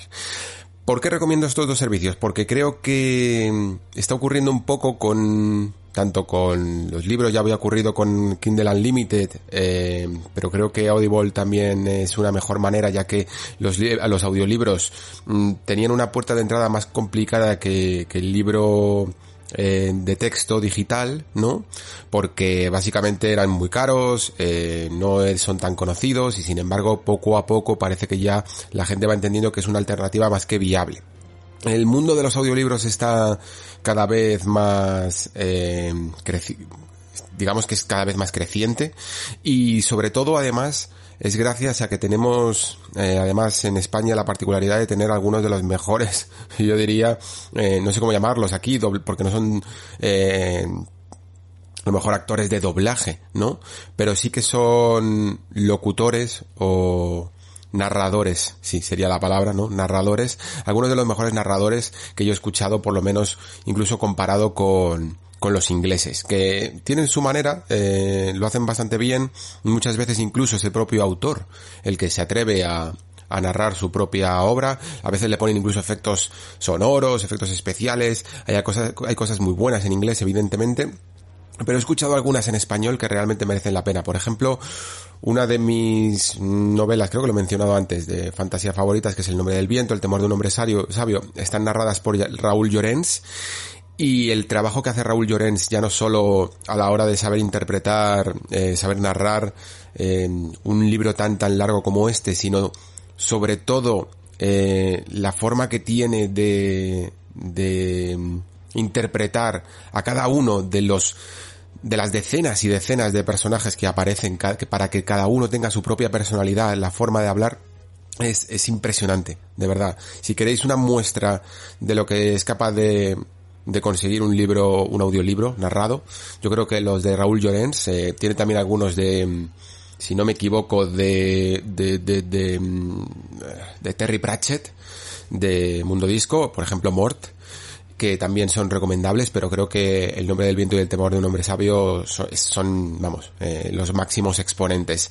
Pero en general yo recomiendo eh, la plataforma en sí, porque Audible era una plataforma que a mí siempre me llamaba mucho la curiosidad, Em, aquí en España teníamos alguna cosilla también de servicio de suscripción, pero era un poco cara, eh, no daba tanto catálogo y creo que Audible al final, pues como casi todo y siempre ocurre con Amazon, eh, se va a hacer con un buen, una, con una buena porción de, del servicio en nuestro país porque tiene, tiene muchísimas cosas, tanto originales como exclusivas, como directamente todas las plataformas eh, grandes, eh, como Penguin Random House, etcétera, apostando, ¿no? Apostando por, por la plataforma y además incluso trayendo cositas que se van de la ficción, ¿no? Que se van de, del audiolibro clásico para hacer como especiales y volver incluso a recuperar algo que aquí en España casi ni siquiera tuvimos como son pues series narradas o,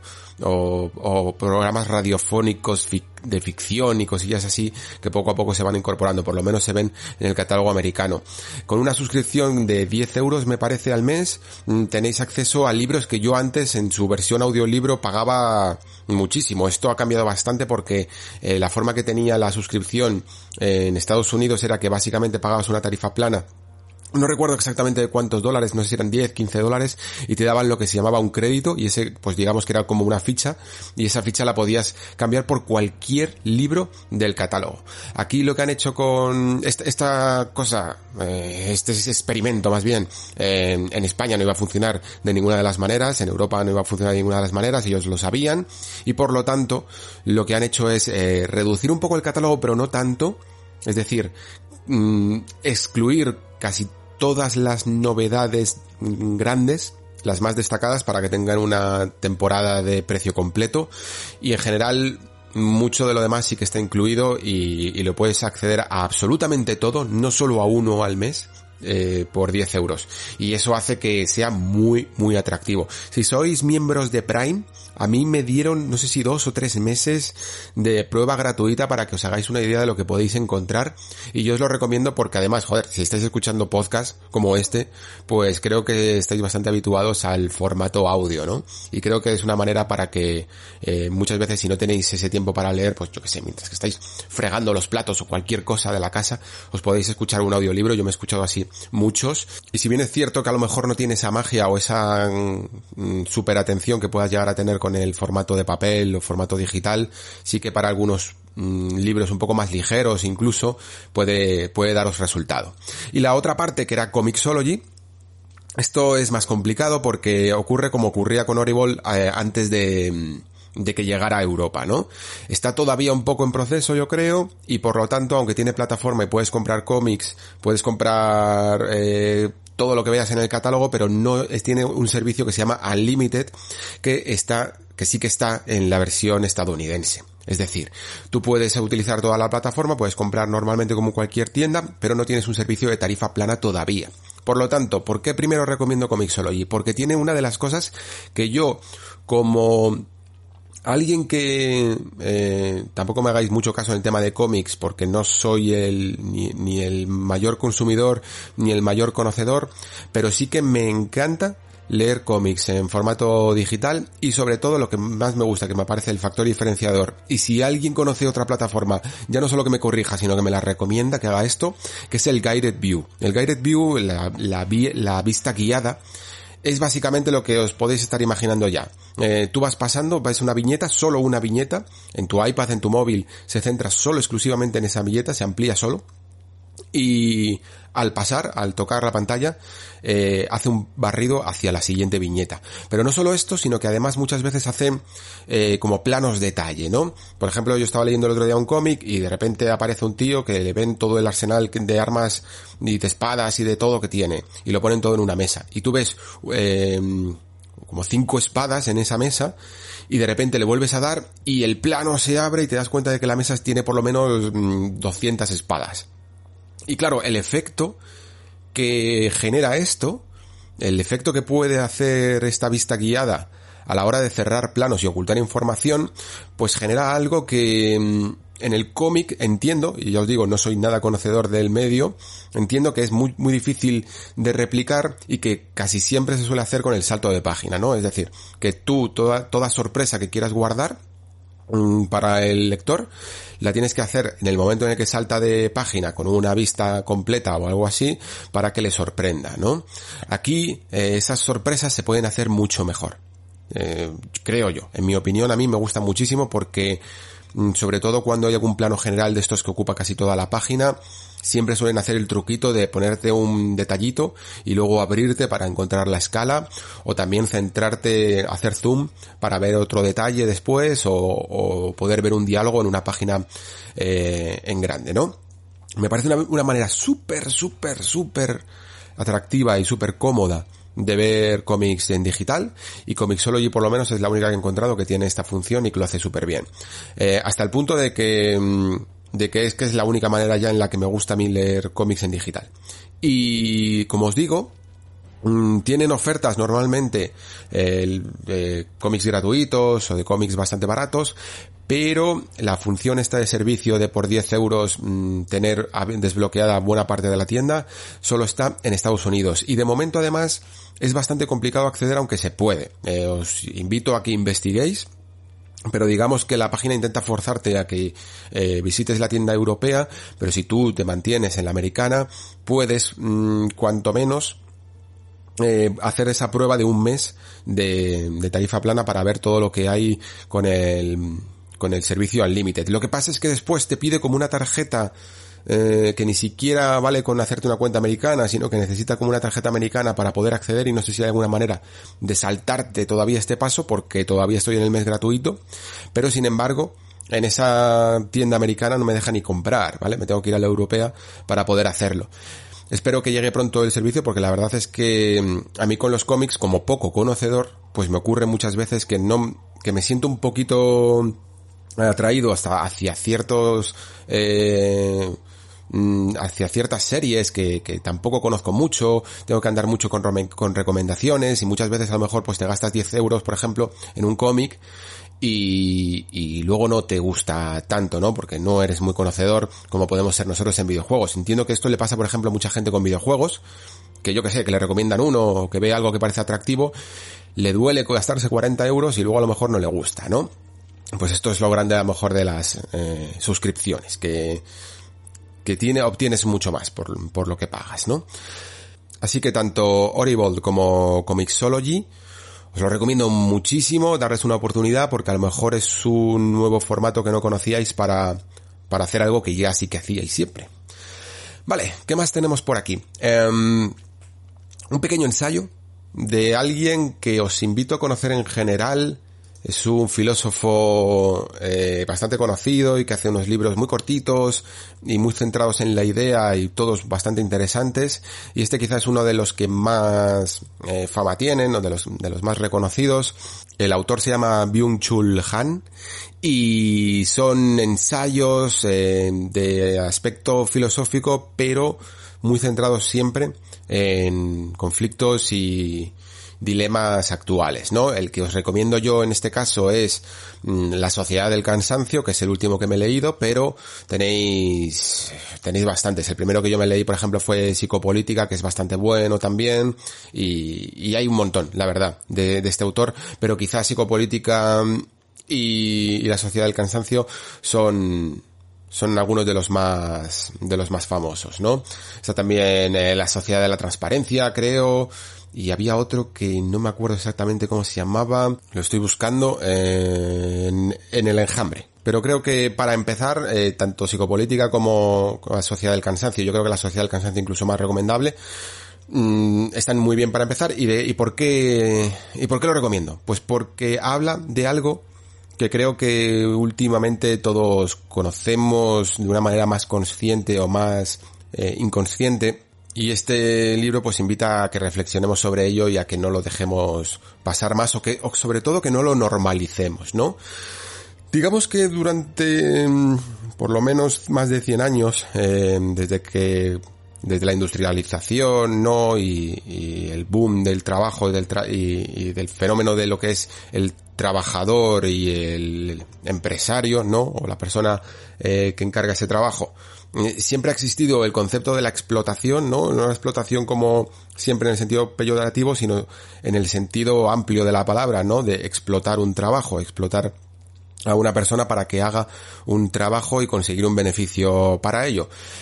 Y mientras que esto se sigue dando hasta hoy día, evidentemente, pero ha surgido un nuevo fenómeno con esta forma que tenemos ahora también de entender el trabajo en la actualidad, que es la autoexplotación, ¿no? Es decir, no hace falta ya que un agente externo sea el que requiera algo de nosotros y pueda llegar a sacar eh, una plusvalía o lo que sea que saque con nuestro trabajo, sino que somos nosotros mismos los que nos exigimos cada vez más. El mundo eh, a día de hoy es mucho más veloz, de lo que era antes. Esto lo podéis ver en cualquier ámbito de la vida, desde el familiar hasta la manera en que consumimos el ocio y la manera en la que enfocamos el trabajo, los límites de cada una de las mm, partes de esta mm, de, las 24 horas del día eh, se van difuminando, ¿no? A día de hoy pues hay mucha gente que trabaja mm, jornadas que ya no son de 8 horas, sino que son extensibles a lo largo de, de toda la jornada, ¿no? De las 24 horas y en cualquier momento puede dejar de trabajar y en cualquier momento puede volver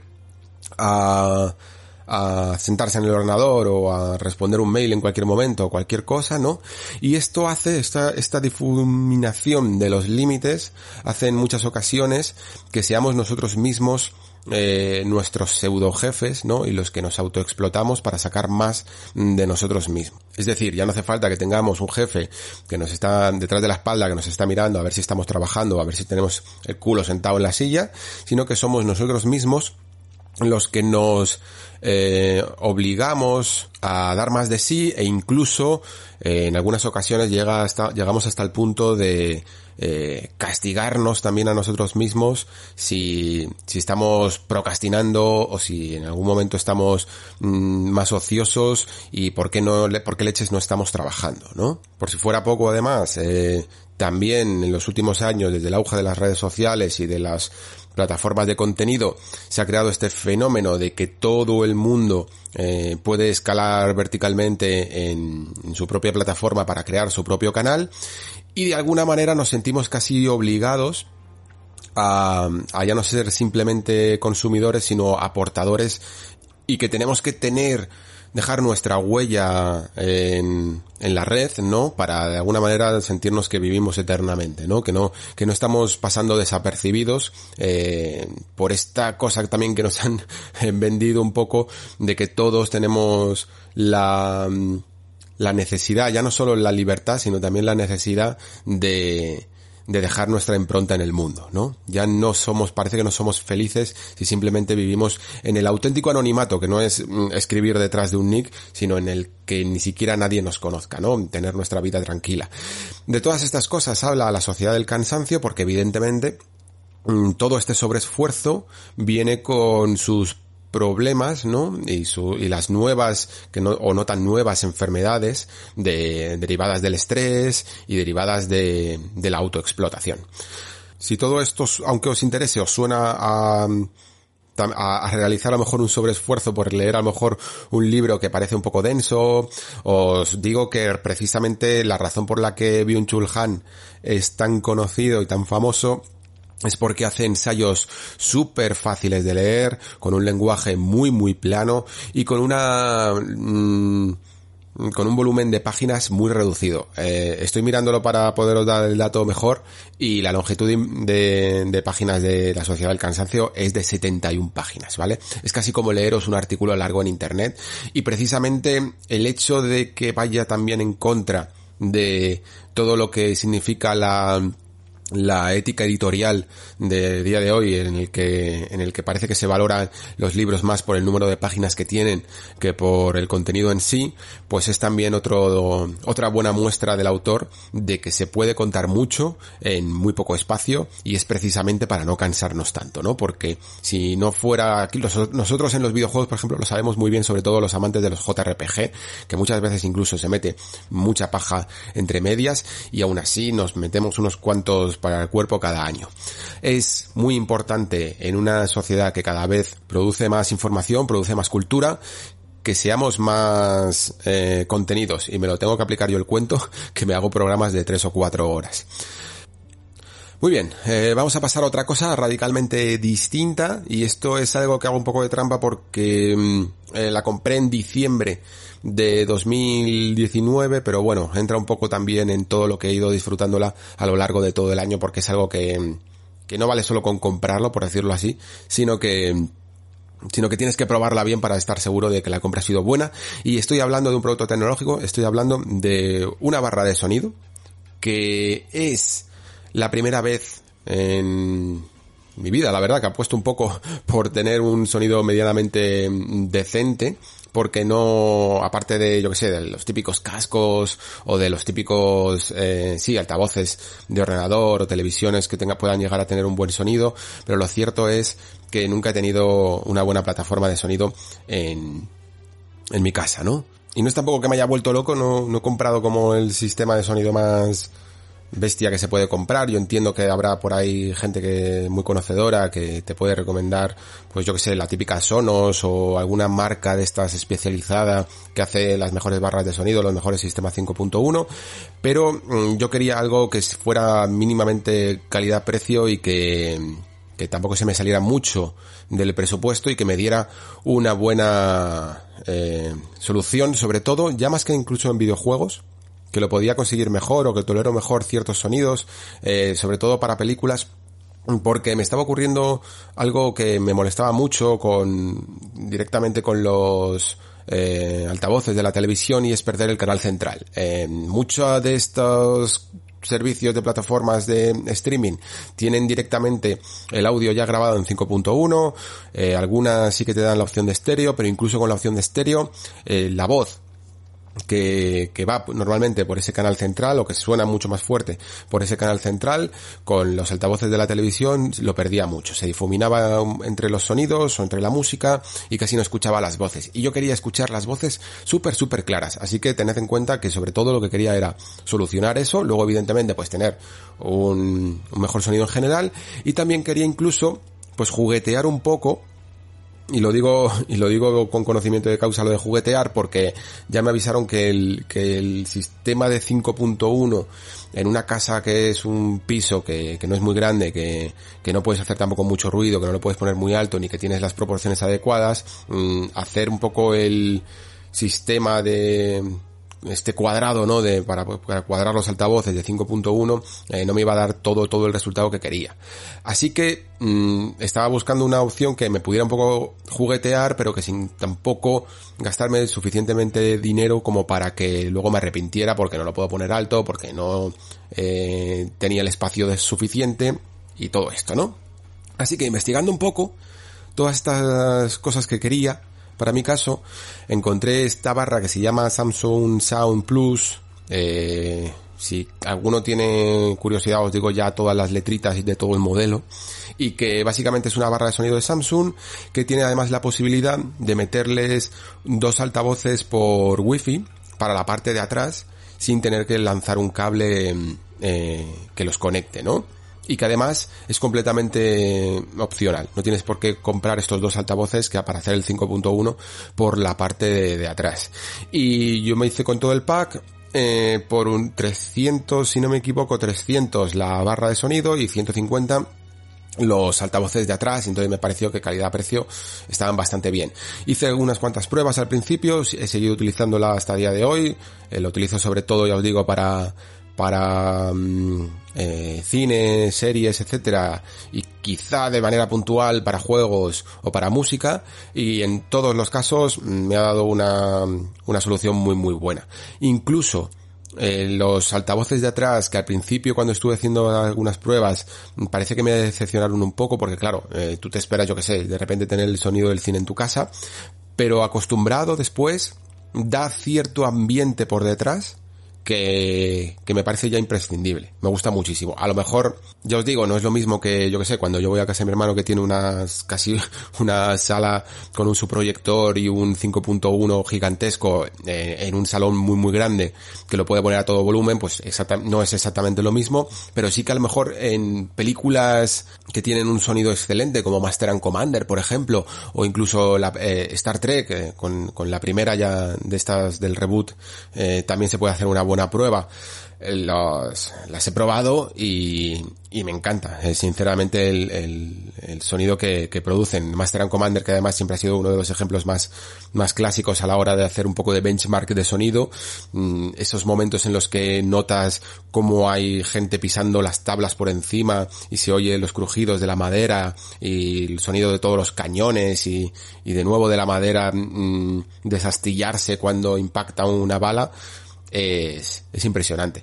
Y eso es lo que necesitaba. No necesitaba más, por decirlo así. No necesitaba tampoco fliparme porque yo en mi casa las paredes además son casi de papel y tampoco puedo molestar mucho a los vecinos, ni me gusta que me molesten a mí, ni me gusta molestarlos a ellos. Y por lo tanto, Em, eh, necesitaba algo mínimamente comedido y que además también fuera accesible y fácil de montar y que no tuviera muchos cables de por medio. Así que sin ecualizador ni nada, eh, esta barra conectada directamente por ARC a la televisión se, se enciende cuando se enciende la televisión, se apaga cuando se apaga la televisión, el wifi de los altavoces de atrás se conecta directamente y no tengo que tirar ningún cable y me ha dado una una buena, la verdad, me, la estoy rindiendo bastante bien. Yo por lo menos para lo que he querido, para lo que quiero yo, la puedo llegar a recomendar.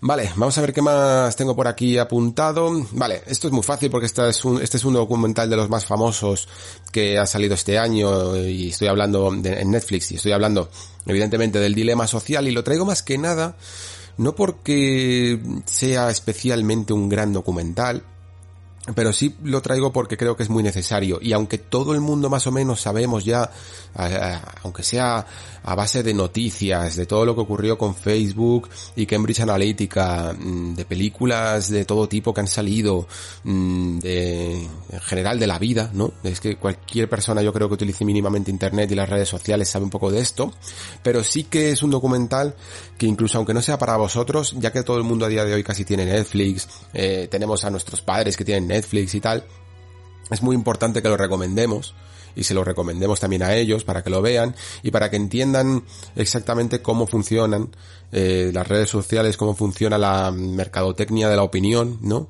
Y cómo esa famosa frase que ya casi es un cliché decirla de que cuando no pagas por un producto el producto eres tú, pues se lleva hasta las últimas consecuencias. Aún así, incluso para el usuario que más conozca un poco sobre el tema, creo que puede llegar a tener algún punto que le parezca interesante, sobre todo cuando lo ves siempre impacta un poco más, ¿no? Y sobre todo también, pues, esa, eso que también sabemos un poco de que los máximos, eh, yo qué sé, representantes o, o los que inventaron en su momento el los conceptos en los que se mueven ahora las redes sociales, las mecánicas que utilizan y tal, son los primeros que no dejan a sus hijos utilizarla.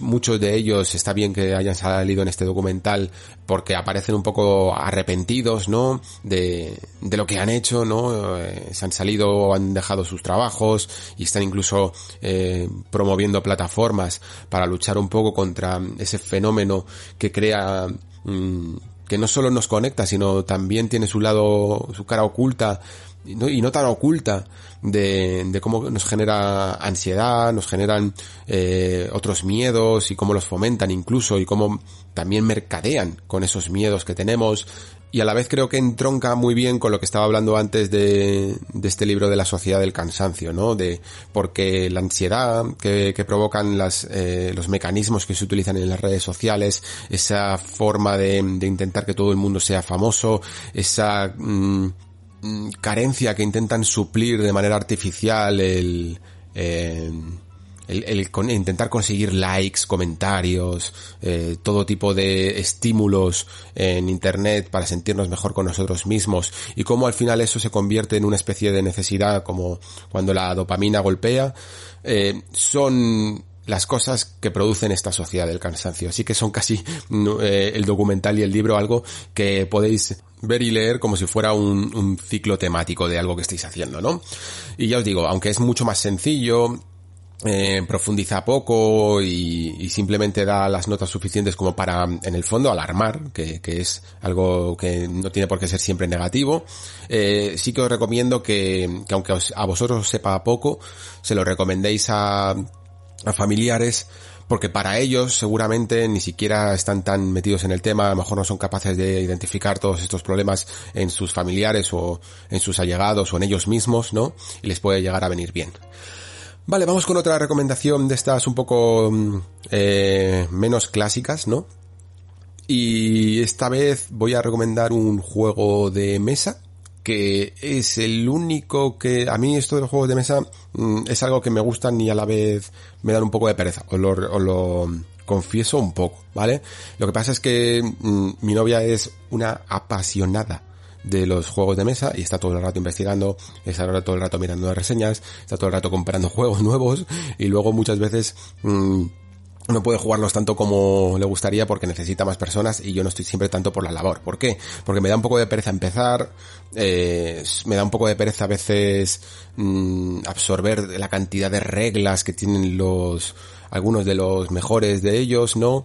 Y son partidas muy muy largas y yo incluso estoy acostumbrado a que algunos tipo de juegos de mesa que suelo yo jugar, bueno, que me, que, me suelen gustar, tienen el formato que tienen en videojuego, por decirlo así, no es que existan también en, como juego de mesa físico, sino estoy, estoy hablando, por ejemplo, de juegos como Darkest Dungeon eh, o, o, el propio XCOM, ¿no? Que tienen como base de mecánicas de juegos de mesa, pero a mí me ayuda mucho el hecho de que empiecen con un tutorial, eh, tengan las acciones de la máquina no las tengas que hacer tú, sino que directamente ya aparecen los resultados, todo este tipo de cosas que agilizan mucho y le dan mucho ritmo a la partida, ¿no? Eh, evidentemente los juegos de mesa tienen un componente social, son para que mm, algo que no te puede dar a lo mejor muchas veces el propio videojuego en sí, sobre todo si es de, de manera individual. Lo que pasa es que últimamente, pues incluso con, todo el tema de la pandemia, tampoco es plan de juntarse muchos en una misma casa, ¿no? Para jugar a juegos de mesa, es un poco complejo, un poco complejo, y por lo tanto he jugado a menos incluso este año. Pero, de entre ellos, eh, tengo que recomendar este que es el que nos hemos comprado y el que más he podido disfrutar, que se llama La leyenda de Andor. Yo andaba buscando algo que tuviera un poco de componente mínimamente eh, horrolero o fantástico, eh, algo así como con una aventura, con un pelín de narrativa, eh, eh narrativa evidentemente muy muy básica, ¿eh? no, no os esperéis ni, ni el peor de las historias de los videojuegos, es completamente básica, pero hablo de narrativa para que sepáis que sigue una historia y que no es sencillamente un juego de mesa de, de puzzles o cualquier cosa así. Y, y este eh, ha cumplido con todas las expectativas, la verdad. Es muy divertido, es muy estratégico, eh, tiene como varias campañas que, que logran que al principio puedas entrar mm, sabiendo poco de las reglas y, y aún así consiguiendo terminar la misión y poco a poco se van y muy rápidamente se van haciendo cada vez más complejas para que tengas que empezar a hacer eso que en el fondo también me gusta a mí en los videojuegos como Darkest Dungeon o XCOM, que es empezar en tu cabeza a hacer eh, variables locas de mm, prever movimientos, ¿no? Lo, mismo que ocurre con los juegos de cartas, ¿no? Ahí es cuando a mí la mente se me estimula un poco más y cuando más me gustan estos, estos juegos de mesa. Uno de mis favoritos, por ejemplo, es uno que, que, suele estar considerado como bastante, no sé si bastante hardcore, pero que suele ser bastante complejo, complejo que es Skylus, y que es un juego que, que me chifla porque, porque precisamente lo que hace es eso, ¿no? Estimularte un poco el, el, las neuronas y, y tener que pensar en muchas variables de qué va a hacer el, el contrincante y cómo gestionar mejor los recursos. Mm, la leyenda de Andor tiene más que ver con una especie de campaña de rol. Lo que pasa es que no llega a ese nivel de otros juegos que como herederos de HeroQuest, que ahora mismo no me acuerdo de los nombres, los estuvimos investigando, y que tienen muy buena pinta, pero que son más mazmorreo, ¿no? Esto tiene más que ver con una especie de aventura en el que tienes que mmm, conseguir ciertos objetivos sobre un mapa, sobre un tablero, eh, antes de que invadan el castillo, ¿no? Lo cogimos porque a partir de dos jugadores ya es perfectamente jugable y entre dos a cuatro es perfectamente jugable y cada uno incluso tiene sus reglas, tienes como los típicos personajes que puedes elegir entre el caballero, el mago, el arquero, el enano, etcétera y que cada uno tiene sus propias condiciones, así que mola mucho mmm, variar sobre ellos.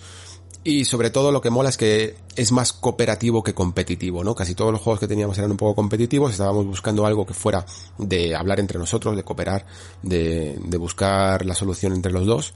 Y la leyenda de Andor, miradlo un poco, seguro que hay youtubers eh, que os pueden contar mejor, más específicamente, y os pueden enseñar además cómo es el tablero y tal, es bastante atractivo para que le echéis un vistazo un poco más en profundidad. Yo ya os digo, no soy nada, nada conocedor y no puedo hablar en tanta propiedad sobre los juegos de rol, sinceramente, de mesa. Vale, eh, nos quedan todavía unos poquillos, eh, unas poquillas recomendaciones y por supuesto quiero terminar un poco con el colofón final de Mandalorian y Soul, que por supuesto sí, eh, como son algunos dos de los productos de más actualidad, los estoy dejando para el final. Pero antes tengo todavía eh, dos recomendaciones.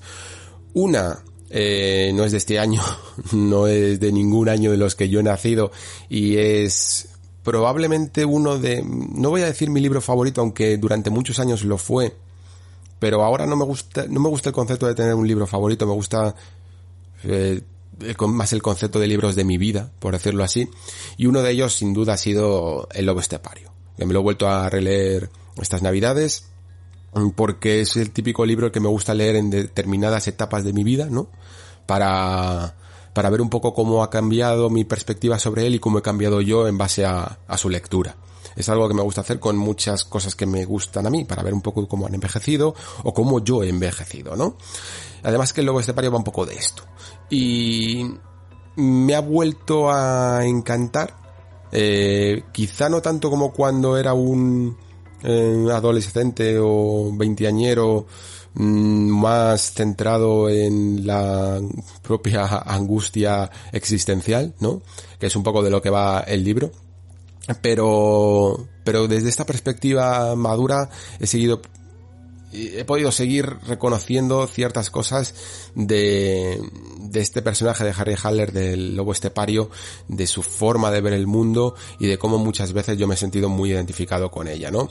Es un libro que habla de temas muy, como digo, existencialistas y que aunque el libro tenga casi 100 años, eh, sigue siendo, yo creo que Germán Hess eh, con este libro logró captar mucho de la condición humana y que no pasa de moda. Principalmente porque además es que muchos de sus temas eh, se pueden adaptar, ¿no? Eh, al final la historia del lobo estepario, que no es tan importante su historia como el propio como la propia lectura en sí, no sé cómo explicar esto, no, no es una narrativa como las que tenemos ahora de principio, medio y desenlace, ¿no?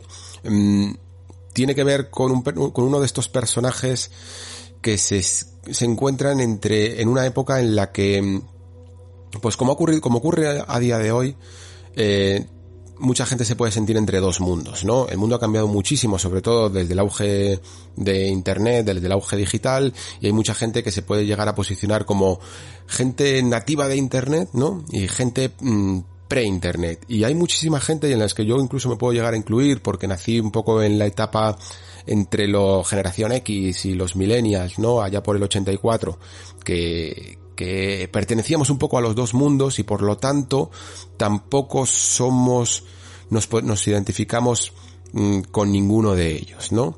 Ni me, yo no, yo no me siento, por ejemplo, tan eh, tradicional como en algunas cosas eh, noto en mi familia, por ejemplo, y tampoco me siento tan auténticamente nativo digital como algunos de mis amigos que pueden tener, a lo mejor no por edad, pero sí por su manera de, de haber vivido la juventud y tal, eh, no me siento tan a gusto con algunas de las cosas de, de la época postmoderna, ¿no?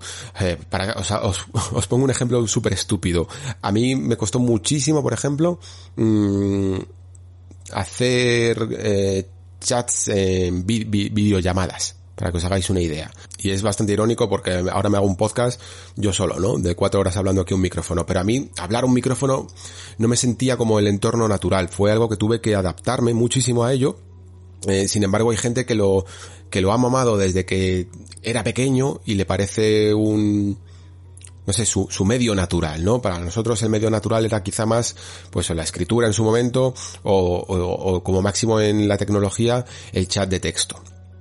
Y, y esa manera de sentirse un poco mezcla, esa manera de no sentirse del todo de un, de un tiempo ni de otro, es algo de lo que habla mucho el lobo estepario. Luego, evidentemente, también pues habla de la identidad, eh, que es el tema mmm, troncal, yo diría. Hay un capítulo muy bueno que, es quizá uno de los más famosos que se llama el Tractat o el Tratado del Lobo Estepario, en el que se hace una especie de analítica de, del personaje principal, Harry Haller, visto desde fuera, y en el que se trata un poco esta angustia, ¿no? Del personaje que vive de manera cínica, ¿no? Porque muchas veces la gente más, ¿cómo llamarlo? La gente más intelectual, a veces se pasa, por decirlo así, eh, de, de, intelectual. Yo esto es algo que me ocurre mmm, bastante. Tengo cierta eh, reticencia hacia el academicismo y la exclusión que hacen muchas veces en base a de, de, otras opiniones o de otras corrientes en base a, a, lo tradicional que es su academia, ¿no? Porque creo que la intelectualidad, por decirlo así, eh, la cultura no tendría, no tiene que estar nunca desligada de lo que a día de hoy llamaríamos pues el consumidor general, ¿vale?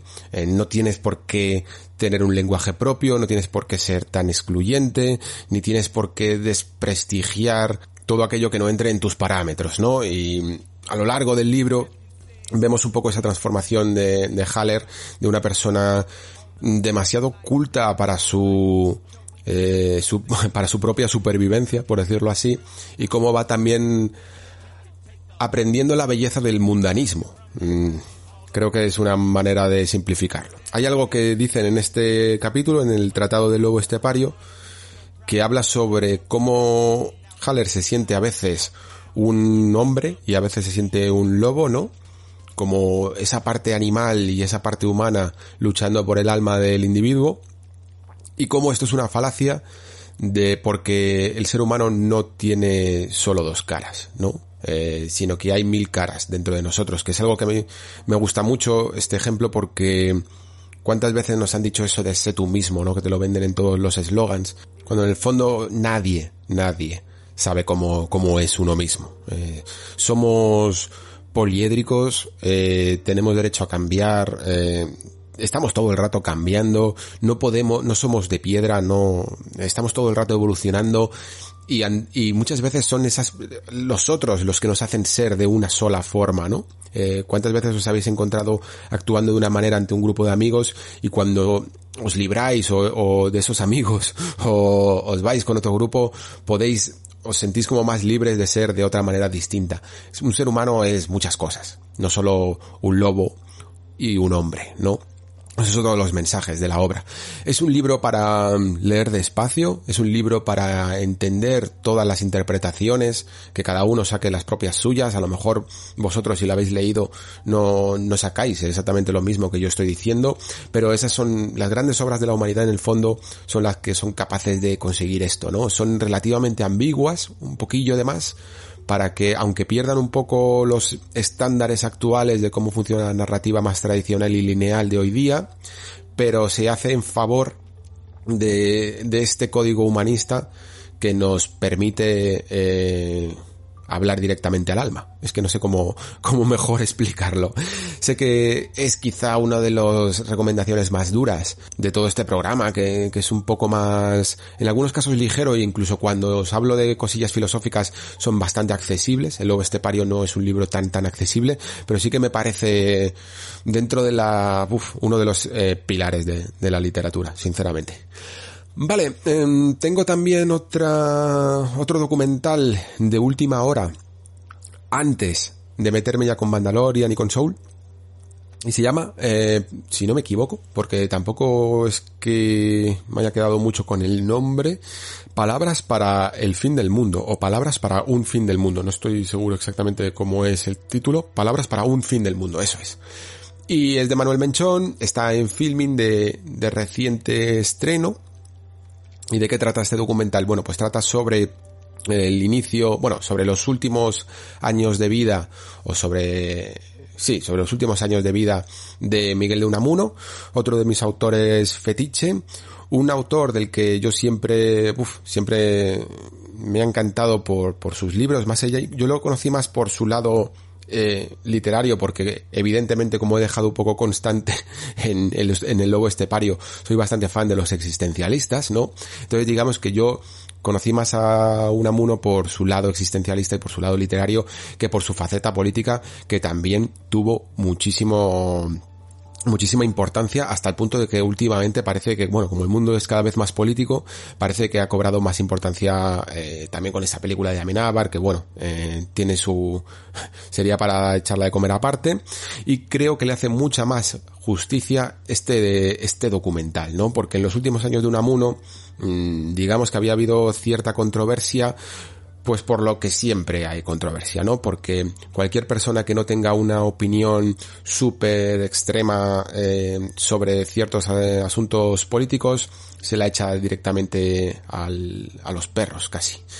Y Unamuno, durante los últimos años de su vida, Unamuno siempre había sido eh, alguien que había defendido mucho la España republicana, eh, los valores republicanos, y, pero siempre desde un punto de vista casi más filosófico y humanista que político.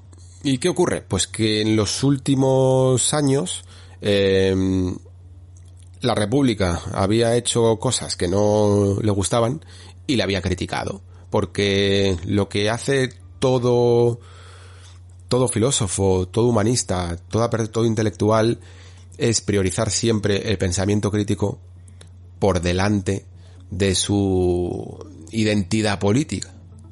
Y creo, y además es que creo que Unamuno es un fiel representante de algo que, que hemos perdido un poco hoy día, ¿no? Que es, que es más, es más importante criticar lo que uno ama que criticar lo que uno desprecia. Eh, a lo mejor así se entiende un poco mejor, porque tiene más valor mejorar aquello que quieres cuidar, aquello que, defiendes, que intentar destruir aquello que odias, eh, sinceramente. Pero como suele ocurrir, criticar lo que uno eh, a lo que uno tiene cariño, lo que uno ama, mm, suele hacer que haya ciertas voces discordantes que te quieran echar abajo porque como puedes criticar mm, tu propio bando, ¿no? Y esto es un poco lo que ocurrió con, con Unamuno por el lado de la República y luego también por el lado de los golpistas, eh, se intentó utilizar su figura para la propaganda, ¿no? Unamuno se sabe perfectamente que, que tuvo muchísimos, muchísimos duelos con Millán Astray, y sin embargo, al ser una de las figuras más eh, representativas y que, incluso eh, gustaba mucho a, al bando de los golpistas, se intentó, mmm, se intentó mantener, por decirlo así. Unamuno al principio quizá pecó, sí, sí que pecó de, de ingenuo, de intentar eh, lidiar o de intentar apaciguar el, todo este movimiento hasta que fue demasiado tarde, pero una vez que se dio cuenta de ello se convirtió en una especie de rehén del, del movimiento, ¿no? Sus palabras eran tergiversadas, eran manipuladas, eh, se, se cambiaban sus mensajes y sus cartas en los periódicos y hasta el punto de que incluso eh, lo que habla sobre todo el documental, que todo esto lo suele hablar además muy bien porque lo habla con pruebas y con evidencias y con imágenes de la época y con eh, discursos de la época, más que con una propia narrativa del documental así que te intente convencer de nada, ¿no? Y la última media hora es quizá la más potente porque es la que más tuvo eh, cierta polémica con su muerte, a la hora de las palabras que, que dijo eh, al final de su vida, de eso de España se salvará porque tiene que salvarse, eh, muriendo con lo que consideraban, lo que se había considerado en algunos libros de historia como uno de sus grandes confidentes y uno de sus grandes amigos, eh, que resultaba que no lo era, que era un, un miembro de del bando de los nacionalistas y que sin embargo eh, mucho de su muerte tiene todavía mucho de misterio porque no se dejaron hacer las cosas como se debían de hacer, no se dejó hacer una autopsia, se le enterró muy rápido incluso para la época en la que en la que murió, que, que fue un 31 de diciembre, en plena noche vieja y año nuevo, mmm, sin intentar eh, esclarecer un poco más los motivos de su muerte y, y qué ocurrió exactamente, ¿no? Eh, se utilizó mucho también, evidentemente, su muerte para la causa, para su causa, y en definitiva, pues lo que hace un poco este documental es reivindicar que había mucho todavía que investigar y que había muchas pruebas. Eh, creo que es sobre todo un documental que no es precisamente el, el, documental a lo mejor más divertido, pero sí es uno de los documentales más, más investigados, ¿no? Eh, de los que han salido a lo largo del año. A mí, la, como habréis podido percibir, la figura de Unamuno me encanta porque precisamente es el disidente, es esa persona que no se casa con nadie, es esa persona que intenta siempre mantener eh, sus ideas y sobre todo dudar de las mismas. Esto es algo de los que os he hablado mil veces en el nexo. Hay que dudar siempre de todo, incluso de lo que más te gusta, en el propio documental había una cosa que decía Unamuno que me gustó muchísimo porque decía que la propia etimología de la palabra intelectual eh, tiene que ver con ir en contra ¿no? de la corriente. Eh, que, que, en el fondo los filósofos y los intelectuales de, de, la época clásica eran los disidentes, ¿no? Y esto es un poco lo que se ha perdido ahora. Parece que en este mundo un poco polarizado se pierde aquel, se pierde en el camino la opinión un poco más difuminada, ¿no? Aquella que no grita tanto, aquella que no tiene las cosas tan tan claras como en un meeting político, esa persona que puede estar de acuerdo con unas cosas pero dudar de otras, esa persona se parece que se le hace menos caso.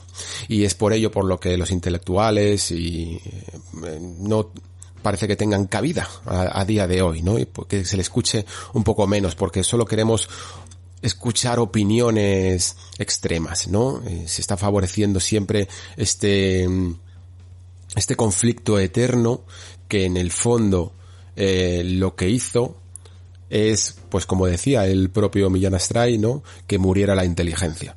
Desde aquella época, Unamuno ya decía que lo que se estaba creando no era una guerra política, sino una guerra eh, entre los tontos y los listos y lamentablemente pues creo que la inteligencia fue la mayor herida mm, de todo el conflicto hasta día de hoy. España es un país lamentablemente donde la inteligencia no está muy bien apreciada. Muy bien, eh, vamos ya con los dos últimos temas de este programa, que al final me está quedando un poco más largo de lo que tenía pensado. Y si queréis empezamos con Mandalorian mismamente en esta temporada 2, porque bueno, eh, me tengo que centrar un poco más a lo mejor en la temporada 2, que es la que está más reciente, ¿no? A ver, primero quizá tendría que dejar claras eh, varias cosas. La primera, mmm, no soy a día de hoy tan, tan fan de Star Wars como lo fui en su momento. ¿Vale? Eh, yo desde pequeño siempre me flipó Star Wars, como probablemente a todos los niños de mi quinta. Lo que pasa es que yo sí que es verdad que fui un poquito más allá. Antes incluso de saber que existían estas cosas de universo expandido y tal, yo veía libros en la biblioteca de, bueno, la biblioteca, en las librerías de Star Wars y los quería todos. Y conseguí convencer a mis padres para que me compraran un buen puñado de ellos, de lo que a día de hoy se considera el universo expandido delegado. No sé exactamente el nombre que tiene a día de hoy, pero que conformaban pues todo el futuro de historias de después del retorno del Jedi. Eh, la trilogía de de la Academia Jedi, eh, la trilogía de la Nueva República, libros sueltos como La Tregua de Bakura, El Cortejo de la Princesa Leia, etcétera, etcétera, etcétera. Quizá el más la más conocida, la que más eh, llegó a ser glorificada, incluso en nuestros tiempos, fue esa trilogía de, de la Nueva República, que hablaba de, de que, en la que salía por primera vez el, el almirante Thrawn, salía un nuevo Sith o una especie de nuevo Sith, ya ni me acuerdo, que, que está escrita por Timothy Zahn y que a muchos de nosotros pues nos dejó claro que en Star Wars se podían hacer muchas más cosas que sencillamente la trilogía original y que había mucho espacio más allá que, que la típica guerra entre Jedi o, o, la típica, o, el propio imperio incluso, ¿no? Pero aunque en su momento pues me leí todos estos libros, eh, me gustaron mucho, eh, no seguí con, no seguí un poco con esta afición. Siempre me iba un poco enterando de lo que iba saliendo, pero no leí más cómics. No vi las, las series de animación y evidentemente sí que vi las películas, pero, pero no estoy puesto a día de hoy con, con el universo expandido, ni os puedo comentar en profundidad todas las tramas mandalorianas y todo esto que te os puede contar seguramente mucho mejor, podcasts especializados como la órbita de Endor o la fosa del Rancor, que son gente que sabe mucho de Star Wars y que lo va a hacer, os va a hacer una recomendación mucho mejor de la que os voy a hacer yo. Pero yo quiero aportar mi punto de vista desde lo que a mí me gusta, que es un poco la parte de guion, la parte narrativa y la parte de estructuras, ¿no? De, de storytelling. Y Mandalorian temporada 2 me parece... Es una serie que, que yo he disfrutado, pero que no puedo decir desde este punto de vista mm, más formal que la haya disfrutado tanto, ¿vale? O sea, quiero decir, es una serie que en el gran spoiler, que por cierto, voy a hablar con spoilers, ¿vale? Voy a hablar tanto de Soul como de Mandalorian con spoilers porque si no mm, va a ser muy complicado. En el último, en el último capítulo, en el que aparece Lucas Skywalker y todos nos volvemos locos, yo me volví loco, abracé a mi novia, eh, estábamos todos muy felices porque ese lado de fanservice y ese lado de lo que era la Star Wars clásica siempre me va a entusiasmar eh, y siempre me va a gustar. Pero aunque sea capaz de disfrutar de todo esto, cuando la pienso fríamente, mm, la temporada me parece incluso más floja que la temporada 1 de Mandalorian, cuando todo el mundo piensa de lo contrario, ¿no? Que, que la temporada 2 es como mucho más espectacular, eh, tiene muchos mejores momentazos, y probablemente sea así, pero me parece mucho mejor estructurada incluso la temporada 1. Dentro de, lo, de que Mandalorian en el fondo me parece que sigue ese, esa estela de, que tiene sobre todo Filoni, ¿no? Con, con la serie de animación y que yo la serie de animación no la terminé de ver precisamente porque tenía este estilo de estructura que a mí no me entusiasmaba tanto. Es un estilo de estructura en el que en algunos capítulos eh, hay picos narrativos y en otros eh, directamente pues eh, no quiero que estoy intentando evitar la palabra relleno pero no son, las tramas que hay no son tan tan importantes. Sí que pueden llegar a poner algunas piezas y cosillas así, pero no son tan tan importantes.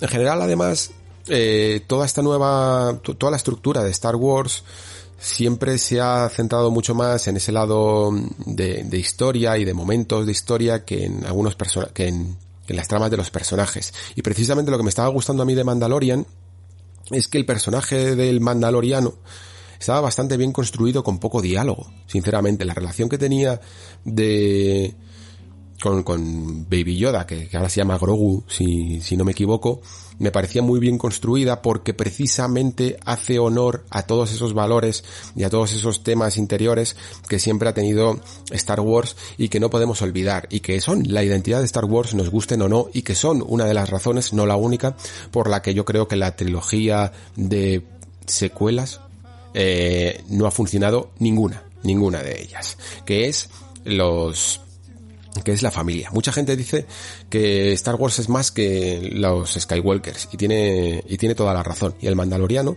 es una de las eh, mejores muestras. No hace falta ser un Skywalker para contar una historia familiar, pero Star Wars siempre tiene que ir de relaciones familiares en, en su núcleo. Da igual que luego sean cazarrecompensas, da igual que sean Jedi o que sean eh, miembros políticos o lo que sea. Siempre hay unas relaciones familiares y siempre están esos vínculos de, de las raíces que te dicen de, de dónde vienes y a dónde vas eh, o en el caso de incluso de, del mandaloriano, de cómo puedes formar unos nuevos más allá de los lazos sanguíneos, ¿no? Pero aún así, incluso, el, el propio mandaloriano trae su propio conflicto y, y su propia eh, comprensión de lo que es una familia, que, en el que él se vio incluso arropado por esta familia suya de los mandalorianos que después fue destruida, ¿no? Como veis, todo esto que estoy hablando que a mí me parece fascinante y que me parece eh, lo mejor que tiene la serie en cuanto a la narrativa, forma parte de la temporada 1 en el fondo. Es donde te dicen todos esos pequeños detalles de, eh, de qué sucedió en el en Mandalor, ¿no? O cómo es la, cómo era la sociedad de los mandalorianos, eh, qué iban a hacer con Baby Yoda, eh, se cuenta, se forjan esos lazos entre, entre Mandaloriano y Baby Yoda. Todo pertenece a la temporada 1, mientras que en la temporada 2 solo hay una, es, es una temporada puramente de acción. Hay una especie de objetivo en el que surgen misiones secundarias, para que me entendáis, ¿no? Y que se cumple ese, ese objetivo, ¿no? Porque básicamente es llevar a, a Baby Yoda, eh, a Grogu, a las manos de Luke Skywalker. Básicamente. Es lo que, lo que buscaban y es lo que consiguen con gente que se interpone en el camino, con planes secretos que no quieren casi desvelar y que creo que han dado hasta menos detalles de los que se dio en la temporada 1. Pero esas relaciones que existían en la, en la primera temporada, esos dilemas incluso de identidad que tenía el propio mando, no los veo tan bien representados en temporada 2. Que evidentemente me gustan más las escenas de acción, sí. Que evidentemente me gusta más que salga eh, Ahsoka Tano y Luke Skywalker eh, haciendo algunos de los mejores combates de Jedi que, que puedes ver en imagen real.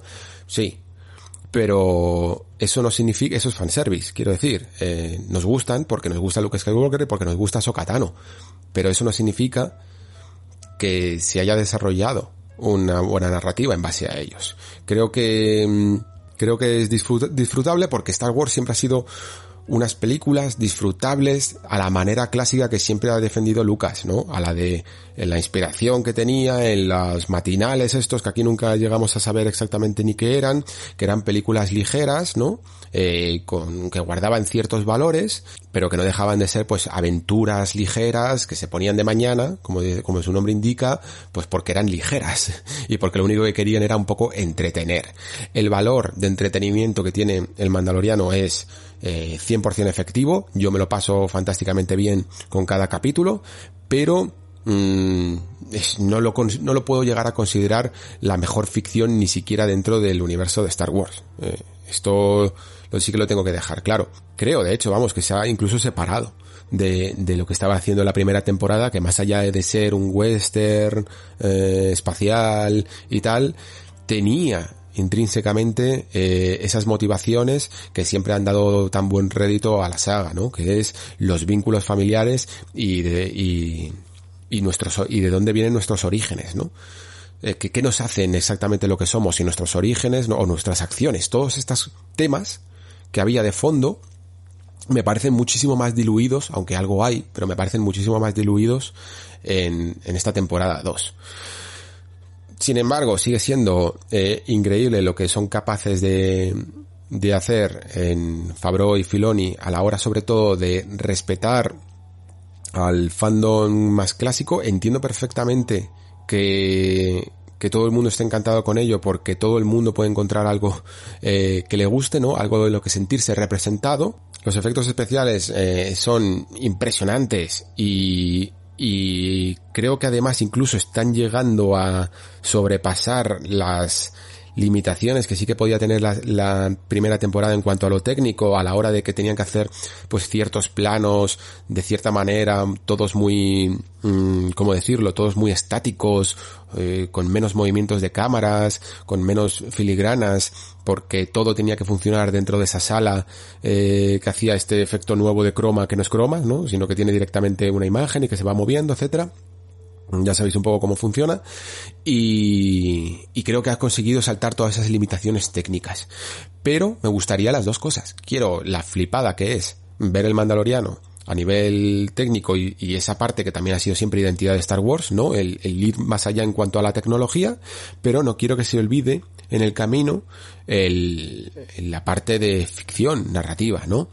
Y en general Filoni y Favreau no son gente que escriba mal, ¿vale? Lo que pasa es que sí que tienden a estirar mucho el chicle, ¿vale?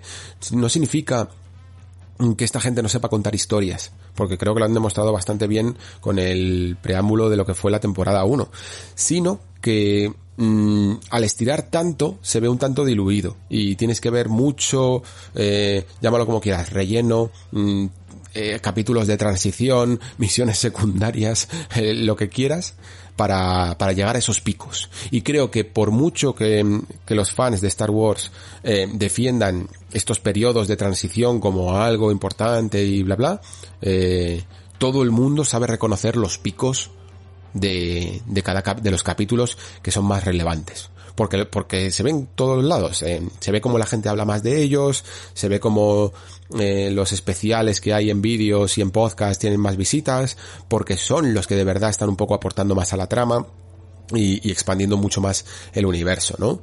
Y esto es lo que es una estructura que ya siguieron en, en, esta serie de Clone Wars o en Rebels y cosas así. Tiene sus momentos grandes, pero digamos que si fuera una, que se podrían incluso llegar a comprimir en una trilogía, en una trilogía de, de películas. Así que en conclusión, pues eh, he disfrutado mucho de Mandalorian temporada 2. Eh, ha sacado una especie de espina que tenía con, con las precuelas, porque si antes he hablado de que de que las precuelas tenían la, trilogía de precuelas, no de precuelas, no, perdón, de secuelas, eh, tenía eh, ciertos problemas, pues tienen que ver también con, con estas mismas cosas, ¿no? Primero con, con el batiburrillo de visiones de sus directores, de lo que significa Star Wars, y por lo tanto, como tenían tantas ganas de expresarse ellos mismos a través de Star Wars, los verdaderos valores de lo que es la franquicia se quedaron por el camino, ¿no?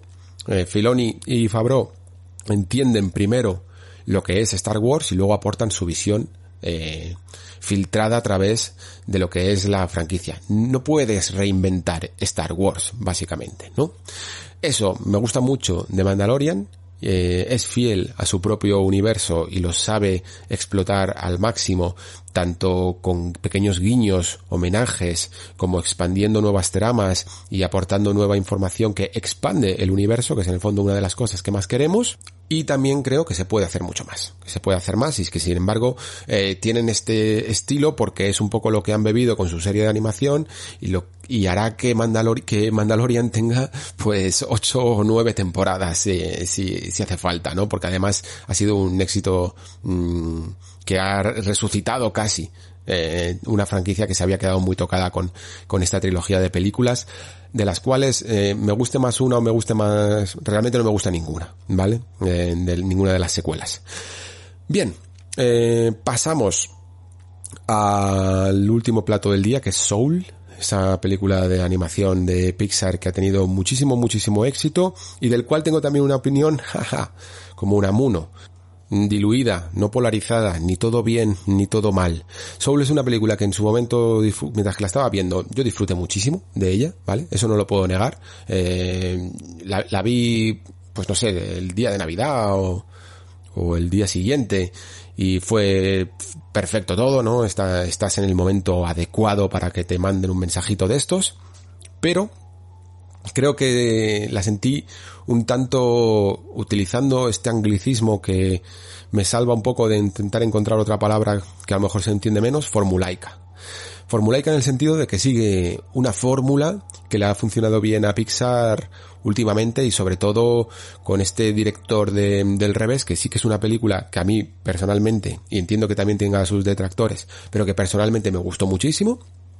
Eh, no solo por el concepto que me parece original, eh, me parece muy bien llevado y que, y que evidentemente por su factor psicológico me gusta a mí personalmente, sino que además era una película muy bien centrada, ¿no? Era una película en la que su mensaje, en el fondo, sí que llevaba todo el peso de la trama desde el principio se nota que Soul es del mismo director, se nota que ha intentado replicar su misma fórmula y para mí personalmente se nota que no lo ha conseguido igual de bien.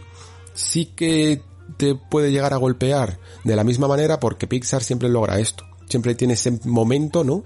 Todas las todas sus películas, ¿no? tienen ese momento en el que te golpea. Y a veces ese momento es tan poderoso que se te olvidan ciertos momentos que han sido más de transición y, y, que han podido llegar a cometer ciertos fallos. A mí esto me ocurre, por ejemplo, con Up, que es una película que me gusta mucho porque me gusta mucho su inicio y me gusta bastante su final. Pero todo el medio es una tontería. Mm, sinceramente, ahora que ha pasado un tiempo, lo puedo decir casi más eh, contundentemente, ¿no? Porque parece un juego de plataformas en algunos casos. Pero claro, su premisa y su conclusión está muy bien, me gustan mucho y, te dejan un poco ahí con la lagrimita, ¿no? Esto es un poco también fórmula de Pixar. Lo que pasa es que creo que con Del Revés se había eh, se había llegado a un cierto punto dulce en el que todo funcionaba como un reloj. No había tantos, tantos momentos eh, que, se podían quitar a la película y que la película siguiera siendo exactamente igual, principalmente porque últimamente Pixar parece que está eh, intentando que toda la película apele más al espectador adulto, porque digamos que el niño es más complaciente, ¿no? Antes se intentaba pues lo que decía de App, ¿no?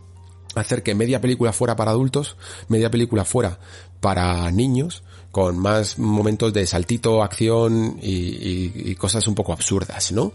Y la película más o menos pues podía llegar a funcionar. Últimamente parece que se están dando cuenta de que el niño es más tolerante, que puede ver cualquier cosa que le siga gustando, no hace falta que sean todo el rato escenas de acción.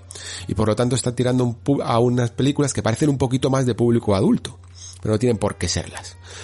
La cuestión con Soul es que me parece una película menos centrada que del revés. Es una película que empieza eh, con que intenta por todos los medios ocultarte un, demasiado de qué va para que te puedas llegar a sorprender en el último momento, ¿no? Ese mensaje de la vida es más que tus sueños, ¿no? La vida es eh, es poliédrica, no solo tienes que poder realizarte a través de una sola cosa, ¿no? Eh, hay que disfrutarla al máximo.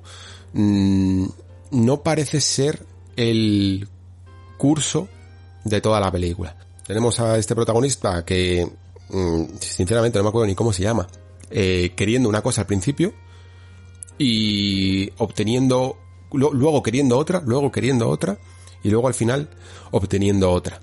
Em, por eso digo que no me parece una película centrada, mientras que del revés, desde el principio, ese tema está presente aunque tú no sepas cuál es, pero digamos que el conflicto viene de que Mm, alegría, creo que se llama joy en inglés, está intentando eh, tapar, ¿no? Ocultar a tristeza, a sadness, eh, desde el principio, y luego eso, que tú estás viendo desde el principio, es el propio mensaje de la película, no se puede tapar la tristeza con la alegría, ¿no?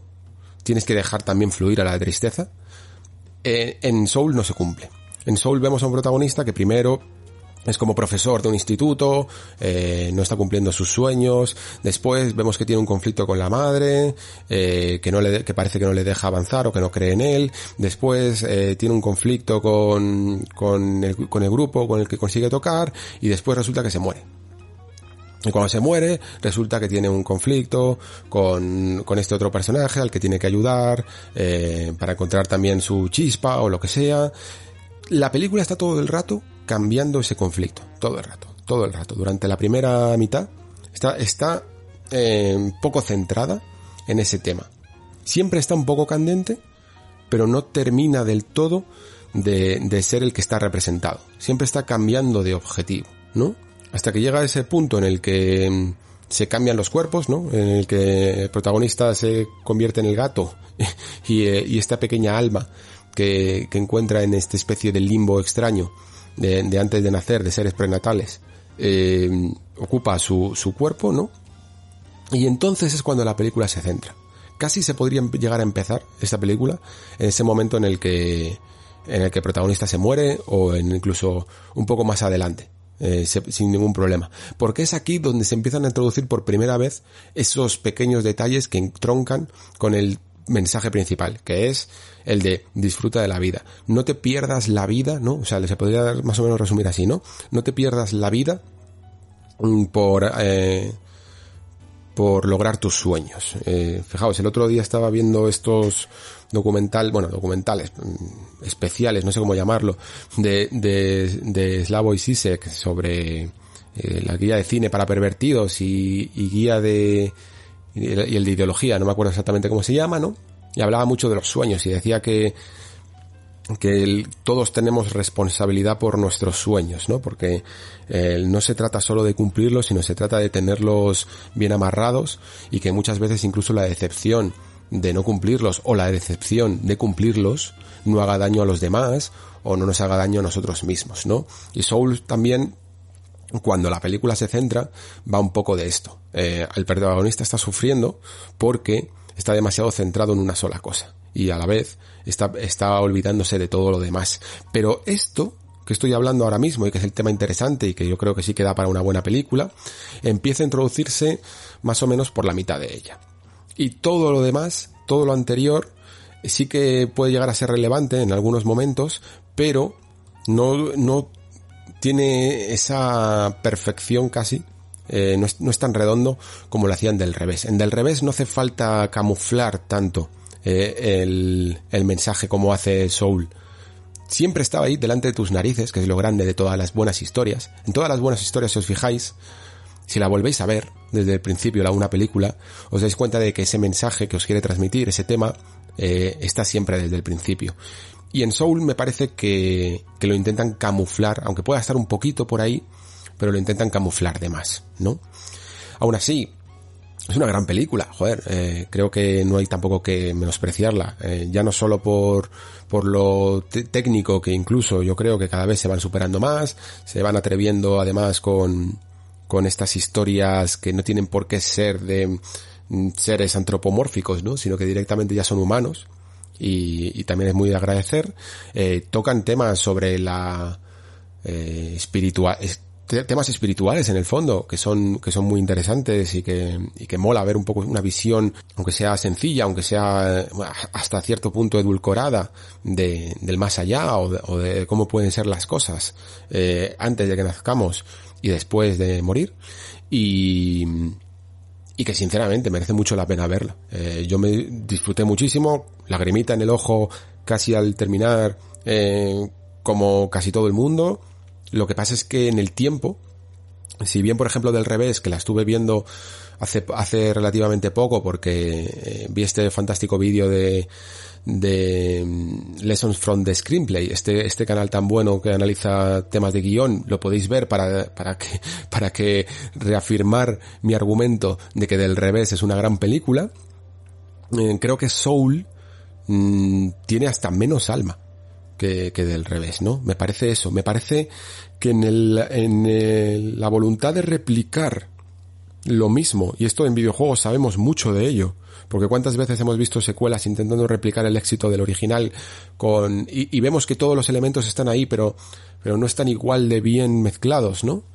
Mm, pues eso es lo que me parece un poco Soul. Es una gran película, de hecho, por ejemplo, esta, para que os hagáis una idea, eh, esta película que también salió hace poco, Onward, que, que es un poco más fantástica y tal, eh, ha tenido mucha peor crítica y sin embargo me, me parece que es un poco igual eh, que Soul en el sentido de que mm, pierde un poco el tiempo a lo largo de ciertos momentos de la película eh, para entretenerte con otras cosas y poco a poco va introduciendo ese tema final que se tenía bien guardado, ¿no? Y a mí, por ejemplo, Onward, también por, por motivos personales, eh, me gustó mucho y disfruté mucho de su final, pero sin embargo tampoco es que me parezca la película más memorable de Pixar, ¿no?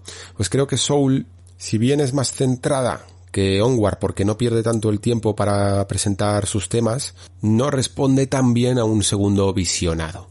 No, vamos, yo todavía no la he visto alguna vez, ¿eh? y, admito la réplica. Pero, pero creo que si la viéramos una segunda vez, como yo por ejemplo llegué a ver del revés, sabiendo el tema mm, troncal y, y viéndolo representado desde el principio, creo que en Soul volvería a ver una película un poco descentrada que poco a poco, poco a poco va encontrando su propia chispa, ¿no? Hasta llegar a, a ese final y a ese momento en el que ya sí todo converge. Y nada, espero que estas críticas un poco más templadas, que ojo, eh, dentro de que me han gustado tanto Mandalorian como Soul, pero evidentemente no son exacerbadas, no son radicales a, la opinión de que me fascinan, ¿no? No os hayan dejado chafados a vosotros eh, y no se hayan hecho echar por tierra estas dos horas al final que han sido este anexo off topic eh, que me he marcado. Mm, todo, vamos, todo lo que he traído aquí a lo largo del año no es solo lo que he visto, sino que es probablemente de lo más destacado que he visto y por lo tanto es todo recomendable. Mm, muchísimas gracias si habéis llegado hasta aquí en este experimento, ¿no? Eh, ya os digo que no tengo tampoco particular interés a lo mejor de hacer estos recopilatorios, pero oye, si os gustan, a lo mejor sí que se puede hacer más de uno al año o más de que se quede en una pura anécdota, porque el Nexo sigue siendo un programa exclusivamente de videojuegos. Lo que pasa es que sí que es cierto que hay muchas veces que veo cosas a lo largo del año que son de otros ramas del entretenimiento, ¿no? Y que como muchas veces además me hacen, joder, me hacen reflexionar tanto más en algunos casos que, que ciertos videojuegos que, que juego a lo largo del año, porque evidentemente, joder, cuando sale un The Last of Us un Half-Life Alyx o cosillas así, pues yo me vuelvo loco, ya lo sabéis, o un Demon Souls, y me encanta analizar su narrativa, me encanta analizar su diseño, me encanta analizar su significado, pero no son tantos como me gustaría a lo largo del año. Y, y sí que a veces me quedo con ganas de, de tener más, más podcasts, no, no sesudos, pero sí de, de analizar un poco esa condición humana a través del entretenimiento, ¿no? Eh, así que espero que os haya gustado, aunque haya sido más batiburrillo, aunque no me haya podido centrar mucho en ninguna de estas obras, pero que os haya parecido interesante las recomendaciones. He intentado que sean algo distintas, ¿vale? He intentado incluso forzarme a no, a que no todo sea Mandalorian y Soul y las cosas más destacadas que habréis visto en mil canales para que precisamente os animéis a, verlas, ¿no? a, descubrir otro tipo de cosas. Espero que os haya gustado y sin más, muchísimas gracias por estar ahí, muchísimas gracias por escuchar. Se despide Alejandro Pascual. Hasta el próximo programa.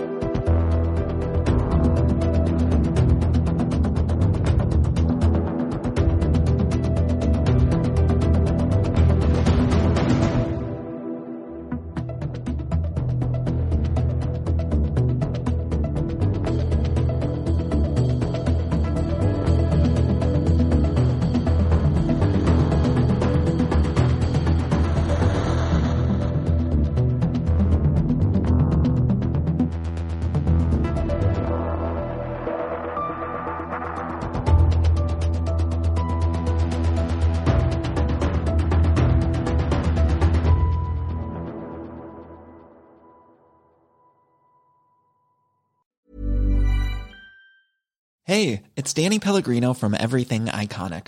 Ready to upgrade your style game without blowing your budget? Check out Quince. They've got all the good stuff shirts and polos, activewear, and fine leather goods, all at 50 to 80% less than other high end brands.